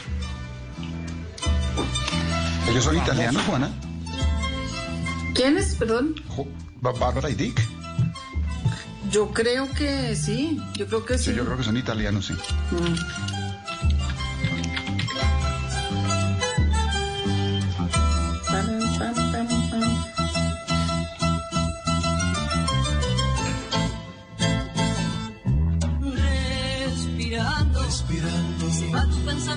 Dueto musical argentino conformado por Bárbara Virginia Ah, y Fernando. Sustaita, apodado Dick. La fama del dúo pasó las fronteras del país y la ¿Se sabe por qué le decían así a él? ¿Por qué? No, no, pregunto. No, Pura curiosidad. No, le dice, Fernando le Por- dijeron Fernando, no paró bolas eh, y la mamá le dijo. Dick, venga para acá, Claro. No sé, Dick. No, lo, de que Costaín le es dicen menos, Dick. lo de Costa, la pregunta de Costaín es menos inocente, Jorge Alfredo. Sí, tiene doble sentido, sí. Mm. Yo tratando, tratando de explicarle al grupo siempre que las tunas son bonitas, que, Con la mejor que- intención. que, Paul McCartney le canta a la Virgen María y que al señor Fernández le pusieron Dick para que sonara mejor. Pero ustedes siempre se van por ese lado. Bueno, y esto que va a sonar es de otro dúo también muy popular en los 70 en España que se llamó Juan y Junior. Se llama Anduriña. Ah, eso sí es.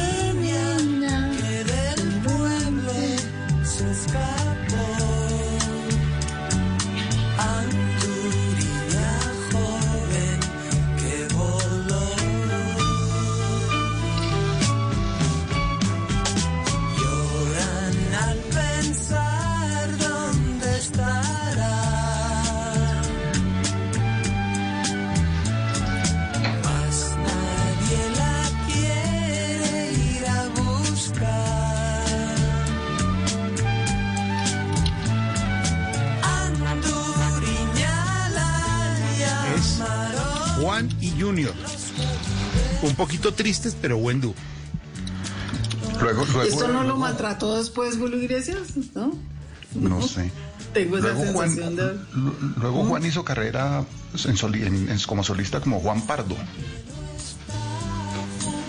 Que también fue muy, muy, muy popular en, en los 70. ¿Sí le fue bien? Sí, sí, muy bien. Junior después fue eh, el esposo de Rocío Durcal. Me, me siguen los oyentes aquí, claro que sí. Dúo, claro.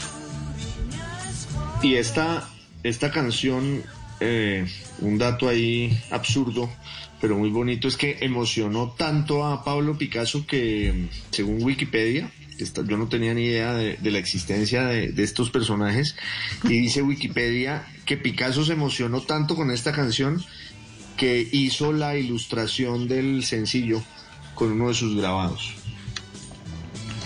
Pues. Ópale, que a, que a uno le haga una vaina de esas Picasso tiene que ser, Bueno, pues, pues, se quedó listo. no es cualquier cosa. La vaina es que si le, si le firmó el cuadro por detrás, se sobó. No lo pueden entender. Ah, sí, eso cuando viene con, cuando viene con dedicatoria no vale, ¿no? Nada, nada, no vale. Bórrela, bórrela. No puede.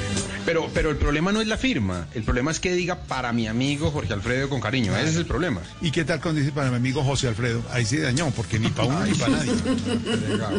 ¿Sí me entiendes? Sí. Le, Para le- le voy a confesar, le voy a confesar una cosa, Jorge Alfredo. Estamos haciendo eh, la vida de Vicente Fernández.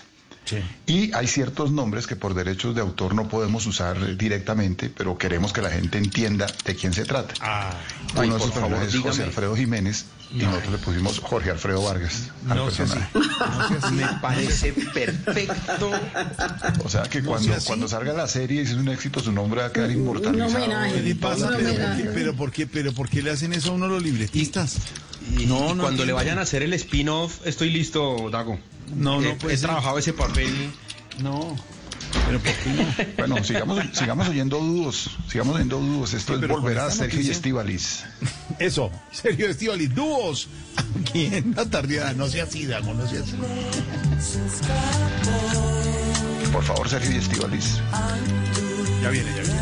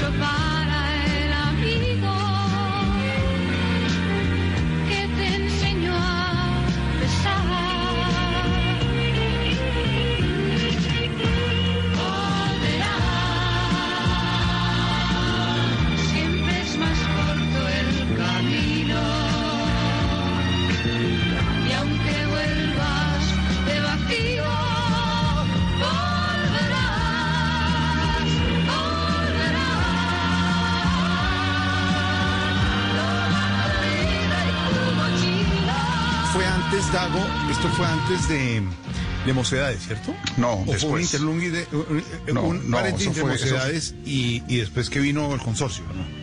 No, eso primero fue Mocedades y de Mocedades se separaron Sergio y Estivalis Sí. y hicieron todo aparte. Toda la parte y después ya hicieron otra vez Mocedades y terminaron en el consorcio, que es que integran los otros cinco. Claro. Y, y Amaya Uranga terminó haciendo carrera como solista y, y le fue La bastante oreja. bien. Muy, muy buena cantante ella, que era la hermana de Estivalis. La hermana. se detiene. Ha nevado en tus sienes. Volverás, volverás. Sergio y Estivalis, otro dúo muy famoso. ¿Cuál es el que propones tú, Juana? No, no, de- yo había puesto una canción de Romina y Albano que se llama Felicidad, que fue también muy famosa en, en español. Eran duetos o dúos que se con- que conformaban. Ahora son las famosas colaboraciones, ¿no? Que ya se vuelven dúos accidentales. Pero este sí es totalmente conformado. Sí, que venden un montón además con eso. felicidad es saber que mi sueño ya tiene dueño la felicidad. Felicidad. Felicidad es la playa en la noche, ola de espuma que viene y que va. Es tu piel bronceada bajo la almohada, la felicidad. Apagar tantas luces y hacer las paces, la felicidad. Felicidad. Felicidad es un trago de vino por el camino, la felicidad. Es vivir el cariño como sentarme en tu coche y volar con la noche, la felicidad.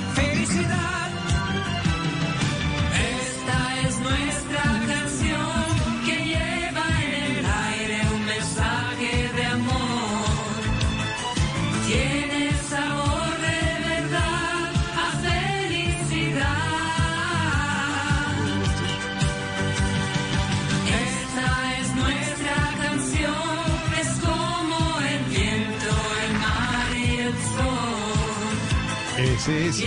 Bueno, y duetos famosos, Dago, el de Iván y Lucía, ¿no? Por supuesto, los duetos colombianos también, eh, Ana y Jaime, eh, las hermanitas Inge, Iván y Lucía, ¿no se acuerdan de uno que llamaba Uno y Dos? Uno y dos. Uno y dos, sí. Uh, pero uno y dos salió de, de- después de Hermanitas Singer. Sí. Sí, claro. sí, las hermanitas Singer fueron las, las pioneras. Y este es un poema de José Luis Díaz Granados que musicalizó Iván Benavides, que luego, acuérdense, acompañó a Carlos Vives en sus primeros trabajos y también forma parte de Cy Stipper, de- del, del- del grupo este que formó eh, el- uno de los asistentes de Peter Gabriel en Colombia. Y este es un poema de José Luis Díaz Granados cantado por Iván y Lucía, que fue un dueto en los 80s y los 90s muy, muy importante.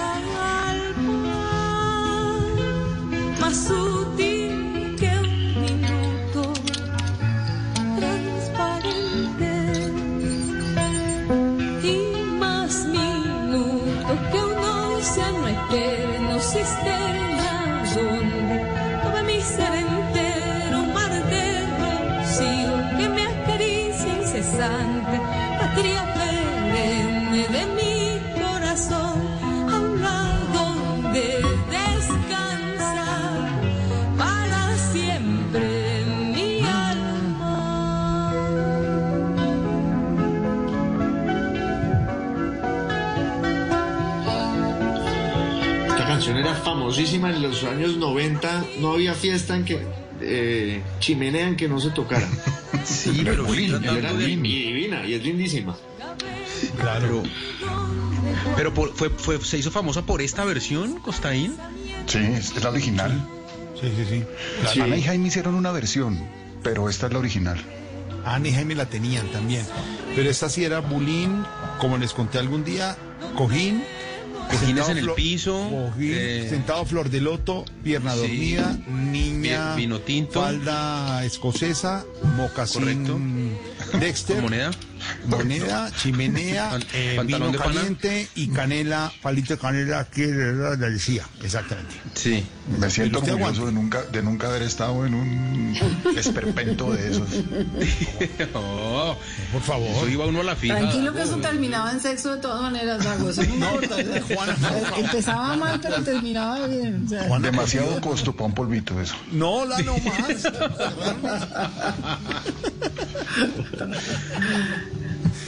No era bonito. Creo que esta es la versión de Ana y Jaime. Dale, Jaime, sí. Que si puede decir unas cosas el señor Jaime. que quiere hablar. Quedaron pendientes. Vamos a llamar Jaimito.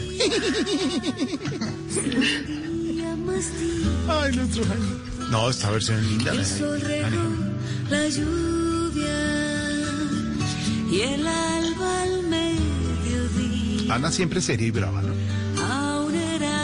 Sí, yo, yo no sé esto en otras ciudades donde sonaba, pero en Bogotá esto era una vaina que se llamaba Café y Crepes. Mm, café y crepes, rico. Que era en la 106, como con, como con ciento y pico con el ¿Dónde caño. La, ¿Dónde la NQS hoy en día? Una bomba. Sí, arriba, sí señor, allá Con arriba. 106, sí. Ahí Y también era de cojín sentado o de Claro, mesa de, cojín o de sentado. mesa de o de mesa de madera con butaco que siempre tenía No. puntilla salida y, ro- y le rasgaba uno el Sí. pantalón, pero no importa. De todos Y no modos, había manera de que prendieran una luz. Esto era solo con velas. Y estaba Ahora van en luz. Sí. La cosa arrancaba con chocolate caliente y luego vino caliente. Eso terminaba una bomba atómica y Claro, uno con esas ganas de ir al baño, pero uno en flor de loto, Eh, sí. sobre el cojín y, Y hablando de la energía. y de hablando la de energía. la cosa Laurita y, y toda la cosa, pero porque es que lo tienen que poner en esos términos de sexo No, pero en- y en otra mesa, y en otra mesa tomando un vino eh, y mirando por entre la copa estaba el actor que hacía de Miguel Tejeiros. Siempre con un levante ahí. Beja- Bejarana. Bejarana, siempre el tipo. Ah, sí, eh, claro. Con fular, copa de vino y en un levante el berraco en Y la pipa, mano. si podía meterle pipa, le metía pipa, pipa y Una fular. querida oyente, Carolina, me dice que todavía queda en la 106. Ya pueden ir apenas. Ya ¿Todavía está? Se animen, ¿Todavía sí. existe está. Café Crepes? Yo creo que eso no aguanta una pasadita de luz de esa ultravioleta de CSI. No, no aguanta, no aguanta una revisión de esas. Ahora, nos no peinamos, pasa la todavía, prueba. teníamos- todavía tenemos pelo y nos peinábamos por la mitad en esa época, graduados de sexto de bachillerato, no era once sino sexto. Entramos Sí. a la universidad y como les he contado, saco Shetland, lástima, hombre, fiel otro día al centro de no- Jorge. No, no, Gel. no, no, no. Peinado por la mitad, eh, como de como elevado, porque las niñas tenían copete Alf, como hemos comentado. Sí. Y saco Shetland, eh, pantalón de pana y mocasín. Y sentado en flor de loto y pierna, ya se me durmió la pierna. De solo pensarlo se me durmió De la solo pierna. pensar, pierna Ya, dormida, sí. Pierna dormida. Y esto sonaba. eso era, muy, eso- eso era muy javeriano, ¿no? Eso no, no generalice, hermano, que eso sí era muy javeriano. No, también había el atadeo del externado y de los Andes, papá. Y de la sabana, que estaba en este en ese momento, la sabana estaba en ascenso. Claro. Claro. La sabana, eh, la sabana todavía quedaba en las ¿No casas. quedaba de en la- Chía? No, en las casas de la 72. Todavía no hay, no, no habían sacado la publicidad al aire como natación en mi caso, ¿se acuerdan? Natación en mi caso, ¿Se claro. acuerdan? Una- ¿Qué es eso? había una publicidad en la sabana cuando se pasaron a la- al, al puente El Común eh, que decía, podemos hacer nada, como natación en mi caso. Y entonces, claro, una- una muchacha, no. y en la Era la una carreta porque nunca hubo piscina en la Universidad de la Sabana. había un lago, Tienen un riachuelo, un lago ahí. pero no había forma de meterse uno ahí. Esa vaina, pero- eso era como una sopa. Ah, ah, Pero ah, pasaron la, la universidad, pero a mí me tocó en esa época para que Dago, eh, no digan, no éramos solo javerianos, había de la sabana, del, de Atadeo, del externado. Y, Todo muy todos- liberal. Muy bonito, muy bonito, muy tranquilo, muy clásico y muy tradicional. Pero esos eran, esos eran los sitios de Chapinero, ¿no? Había que echar un poquito más para el sur para encontrar el- sitios un poco... ¿A dónde tocaba ir, Dago? Pero, ¿a de todas maneras era mesa del pasaje había- Rivas, Dago, eso sí no. No, todos, todos, todos, todos ambientaban comprando en el pasaje Rivas. Sí, eso sí. Pero digamos, el- en, en esa época estaba en su auge el goce pagano de la 21 con 12. Que ahí había un movimiento fuerte en el. En, el- en- en- Había- en ese Dago, y había pagano. uno, había uno ahí por la Jiménez de tango. Claro. Sí. Eh, ¿Cómo se llamaba? ¿Cómo se llamaba? El viejo almacén se llamaba. Sí, eso, el viejo El almacén. viejo almacén. Soca City. Sí, claro, era, era, era como el apegado a- al TPB. Sí, señor. Y ahí era, ahí era, ahí, ahí era increíble, pero era como el único amanecedero de verdad que había hasta las 8 de la mañana. Y ahí llegaba todo el mundo de los sitios de salsa, de los sitios de rock, de, de todos los sitios nocturnos de, de- de Bohemia. Todos rematábamos ahí en el viejo almacén de, de- eso cómo se llamaba la dueña que era de Doña Mar, Mar- ¿qué era? Me olvidó, Doña Rosalba, bueno, Que hacía pero, allá. pero sí, era un ¿qué sitio de tangos. Yo ¿qué trabajaba, yo trabajaba en City, yo trabajaba en City Ah, año, ya, centro ya. año 2000 y pico, y entonces uno iba ahí a mirar, pero también iba arriba de City, había un restaurante que se llamaba Versalles, Claro. donde vendían pescado, pero el chiste era una cazuela de mariscos que le metían dos copas de brandy. Usted tenía que tomar una y la otra tocaba echársela a la sopa. Y si usted no hacía eso, casi que no lo recibían. O sea, si usted eso tenía, eso era así. De dónde acaban el pescado para allá hasta allá no tengo ni idea, ni los mariscos ni nada, pero nunca me enfermé. Y comía uno. No, pues si será ese brandy o colombiano, esa vaina esteriliza lo que sea, ¿no? ¿Sabe? Claro, eso le cura uno todo. Y comía uno empanadas ahí en el automático. Ya. Que no, en el automático eran empanadas con, con una salsa rosada, que eso, eso sí también sabrá Dios qué traía. Pero ahí estábamos. Vivos, aquí estamos. Eso que está sonando es otro dúo que es un dúo español que se llama El Último de la Fila. De la fila, sí, grandes. Extraordinario. Lama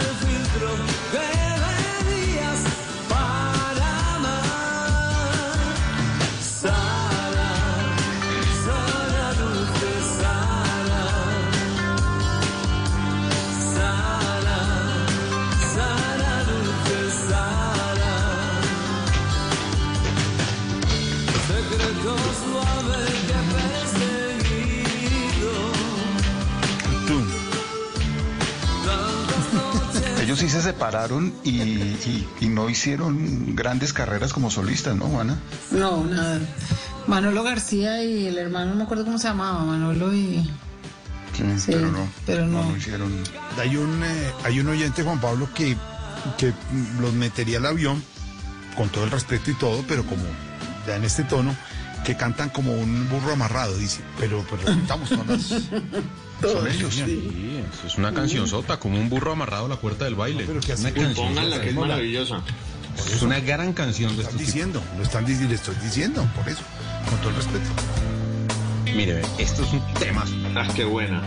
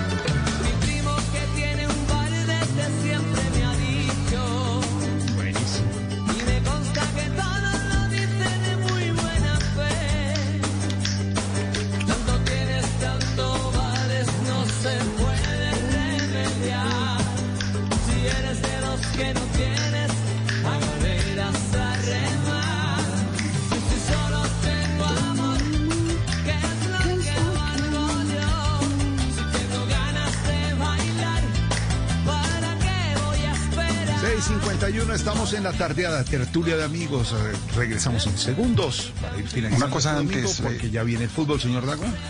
Una cosa antes, eh, Paniagua, la señora de los tangos se llamaba Marielita. Marielita, la de los tangos. Señor. Que se iba a Y eso era, como- eso era aguardiente, ¿no? No eso era, no había manera de pasarlo con otra cosa, ¿no? Que No, se iba a acordar el nombre de Paniagua como llegaba allá en ese estado. El problema no era llegar, era salir. 6.51, estamos en la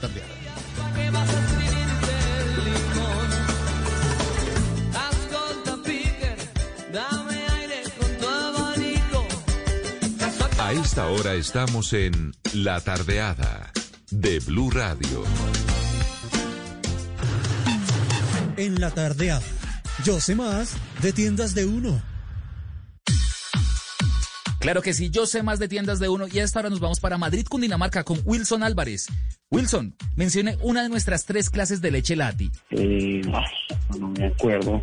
Wilson, pues le cuento que son entera, semidescremada deslactosada y descremada deslactosada. Y para que siga aprendiendo de tiendas de uno, le vamos a regalar un bono por 30 mil pesos para mercar. Nos vamos rápidamente a Mosquera con Erika López. Erika, cuéntenos con carne molida mixta, marca Redcut, ¿qué recetas prepararía? Una pasta con carne molida. Muy bien, Erika se lleva un bono de obsequio por 30 mil pesos para mercar en tiendas de uno. Continúen con toda la programación de Blue Radio. Seguimos en La Tardeada de Blue Radio.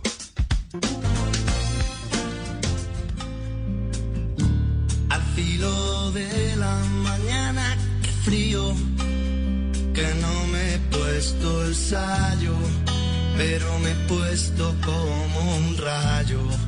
Me siento como un esperma esperando en un tubo de ensayo, congelado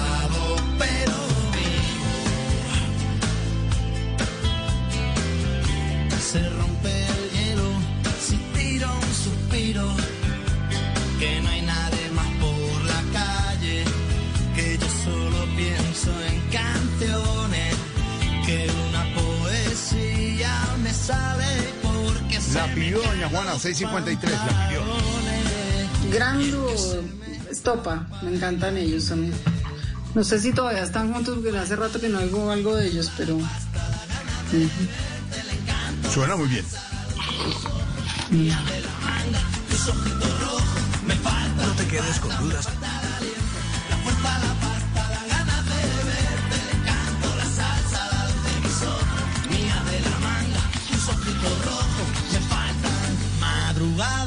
De hielo. Alguien que se arrastra, arrastra suelo. Ya debe entrar el sol. Y estuvieron en un clásico que se llamaba La raja de tu falda. No sé si se acuerdan. Y son dos eh, obreros de la metalmecánica, ¿no? De la de estopa es porque es lo que echaban en la fábrica de carros, ¿no? O no sé dónde está estopa. Por eso se llama así. Pero además son como, tienen un tono andaluz en sus canciones Sí, del sur sí. de España y son de Barcelona o del País Vasco, creo que de Barcelona. Ah, ok. Era el verano del 97 y yo me moría por verte. Mi única idea era camelarte, era llevarte a cualquier parte. Yo ese día tocaba en el bar sin nombre y allí esperaba encontrarte. Me puse un pantaloncito estrecho, la camiseta de los conciertos. Se le tira para coche porque esta noche. Pero Juana, no saltaron, saltaron de su de su trabajo a a hacer éxito Sí. musical. Sí, totalmente. Qué berraquera historia, Ujú. ¿no? Ujú. Qué vicio, qué vicio. No sé qué me dio por la espalda cuando vi la raja de tu falda. Que esa panda se me cruzó y se comió el parachoque de mi forescore. Por la raja raja de tu falda. tuve un piñazo con un Panda. Por la raja de tu falda. Pues le cantan a la raja de tu falda. Está bien. No, y tenían su gracia físicamente muy agraciados. ¿No? Ah, ah, además. Además Sí, pintosos, pintosos. Sí, sí, sí. Le tengo. Arjona le ha cantado cuando- cosas peores. Cuando quiera le tengo su dueto de uno y dos, lo encontramos. Lo encontraron nuestros productores. Uno y dos. Ahí está. ¿Qué hay de uno y dos? A ver.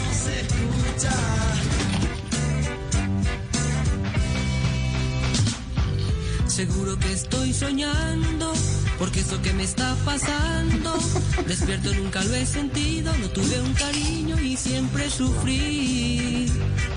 Ahora que estás a mi lado y que tu amor me has entregado, no puede haber cosa más linda, vida de mi vida, que estar junto a ti. Es tan hermoso, cariño de mi alma, sentir que me quieres. Es tan hermoso, cariño de mi alma, y soy tan feliz.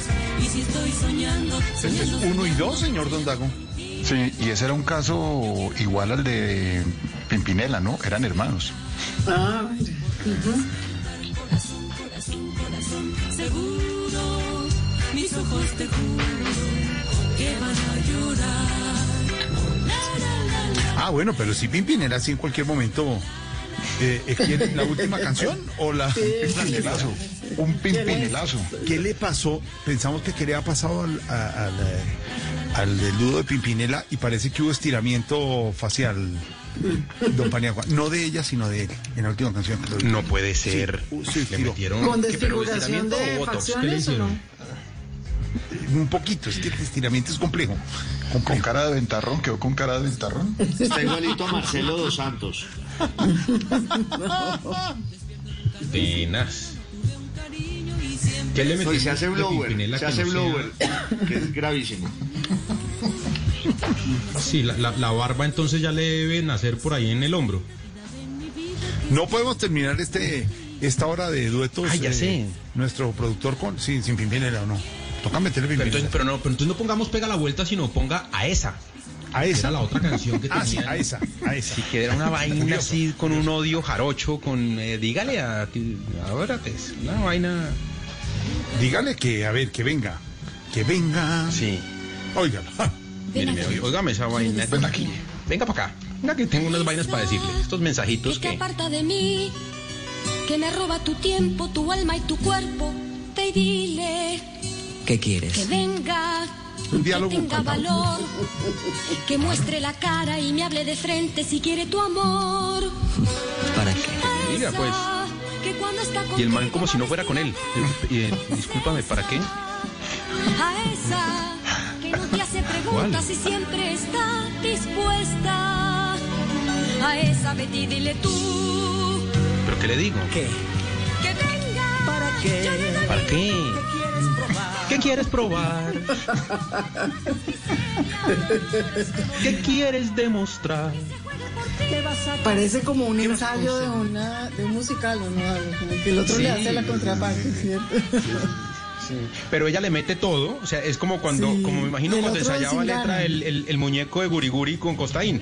El muñeco lo hacía con todo y Costaín le contestaba como, ¿qué? ¿Qué quiere? ¿Para qué? No, no le ponía Él me entonación. decía, él- me decía, venga, pasamos letras. Sí.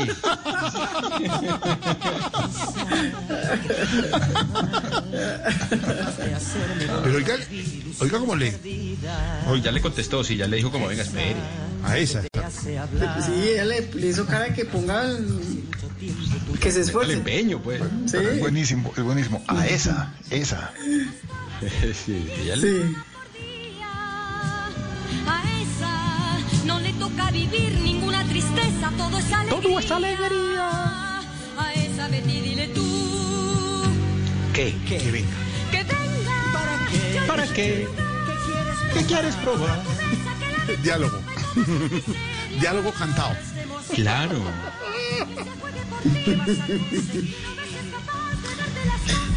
Yo Ay, qué- un, yo creo- un muy amigo justo- actor y un día eh, vino a Colombia a actuar y cuando yo dije, bueno, a ver en qué anda, me metí a internet y era novio de ella. De, ¿Ah, ella sí? se llama como Lucía Galán. ¿Qué Galán? Eh, Lucía, sí, tal vez. Lucía. Y el, y Yo no podía, y yo me fui a comer con él y no podía imaginarme cómo era eso. O sea, si hablaban ¿Cómo, y cómo cantaban era la pelea? ¿Cómo era una pelea con esa señora? Esa señora sí, literal, cantar la tabla. Literal. Cantar la tabla. Ay, ay, ay.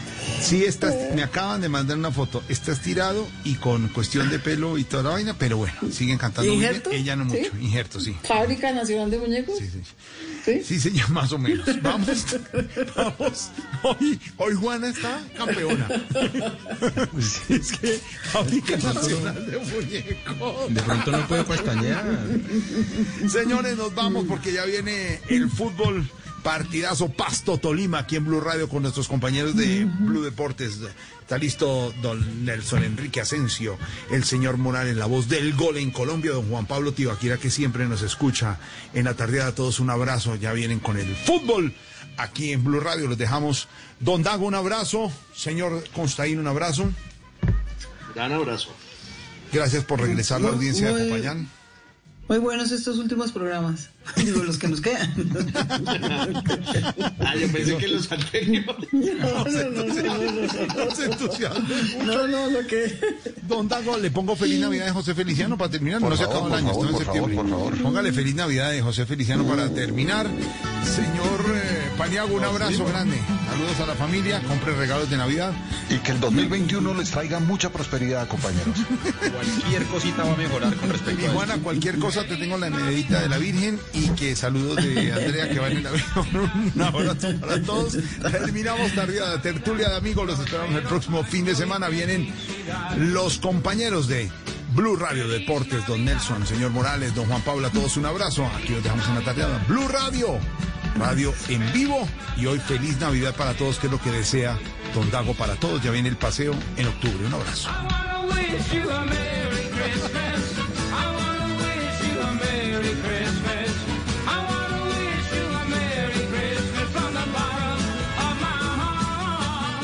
Hangouts, Zoom, Teams. Ahora está de moda reunirse virtualmente. Pero ¿cómo hace de falta una reunión entre amigos para una buena tardeada? Por eso vamos a reunirnos en Blue Radio para La Tardeada.